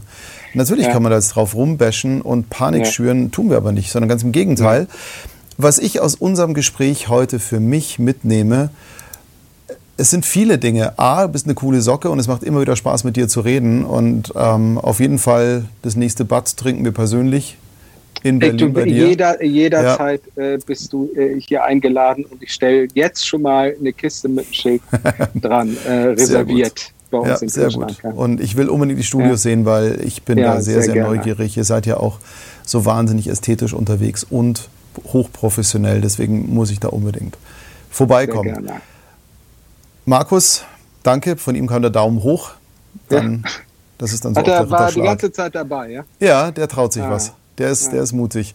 Ähm, ja. Was ich mitgenommen habe, ist immer wieder noch die Bestätigung ähm, für den Studio Funk Fanclub. Es ist einfach so. Und ähm, natürlich, ich gebe es zu, dass ich hier gelegentlich also gerade auch die Corona-Zeit hat mich gelegentlich ins Zweifeln gebracht, ist das überhaupt richtig, was wir hier tun? Die Leute bleiben weg, es verändert sich alles, ja. kommt es wieder zurück, kommt es nicht zurück? Will ich überhaupt, dass es zurückkommt, so wie es vorher war, oder will ich was anderes haben? Und ja, don't panic. ja, danke, genau. Also schreibt es gerade. Aber ja. was ich aus unserem Talk jetzt gerade mitnehme, ist, ey, wenn du brennst für das, was du tust, findest ja. du immer ein Ohr wenn du Qualität lieferst, findest du immer einen Abnehmer. Ja. Und wenn du mit dem Herzen dabei bist, findest du immer eine Zukunft. Und dafür danke ich dir sehr. Das hat mich sehr inspiriert und gibt mir auch ein, ein sehr, sehr gutes Gefühl für die Zukunft, wie immer sie auch aussehen mag. Aber wir werden sie auf jeden Fall handeln. Ja. Auf alle Fälle werden wir sie handeln und äh, ich bin mir auch sehr sicher, dass äh, du sie handeln wirst. Ich mache mir da gar keine Sorgen um dich und dein Studio, ähm, weil äh, das würde ich vielleicht in deiner Reihe noch dazu tun, wenn man äh, immer ehrlich ist ne, und das, was mhm. man tut, ähm, ehrlich betreibt, äh, dann wird man immer Mitstreiter finden. Jetzt kam hier gerade ein schönes Schlusswort von Martin und ähm, ich sehe dein Schlusswort. Es kam nämlich eigentlich vorher schon bezogen und ich finde, ja. deins ist das perfekt, denn aus diesem Grund vielen, vielen Dank, vielen dass du dabei Dank. warst. Ich danke dir und ich freue mich auf äh, das nächste analoge Bier. Das werden wir auf jeden Fall machen. Ja. Grüß ganz lieb in die Runde. Ich freue mich mal wieder das mit euch zu machen. quatschen. Ich soll dich, es fällt mir jetzt ein, ganz zum Schluss, ich soll dich von Julia Dobler grüßen. Oh! Hat da, sie mir vorhin noch auf Instagram geschrieben. Ach, das ist lieb. Mein Gott. Ja. Da bin ich mal gespannt, was bei der so abgeht. Ja, ja ich, ja. ich stalk da gelegentlich mal und wenn du sie hörst, siehst, sage liebe Grüße, aber ich schreibe sie dir selber Richtig gleich auf Insta. Ja. Genau. War ein schöner Talk. Vielen, vielen Dank. Total. Ich wünsche dir einen schönen Abend. Komm gut nach auch. Hause. Ja. Wie ist es denn bei euch? Regnet es noch? Nee. Na, dann kommst du nee, ja gut nach Hause. Bei mir hier hat es auch aufgehört. Genau. Wunderbar. In diesem Sinne. Ich danke auch dir. Auch euch allen danke fürs Zugucken. Bis Vielen nächste Dank. Woche. Schönen Abend. Ciao, ciao. Danke euch.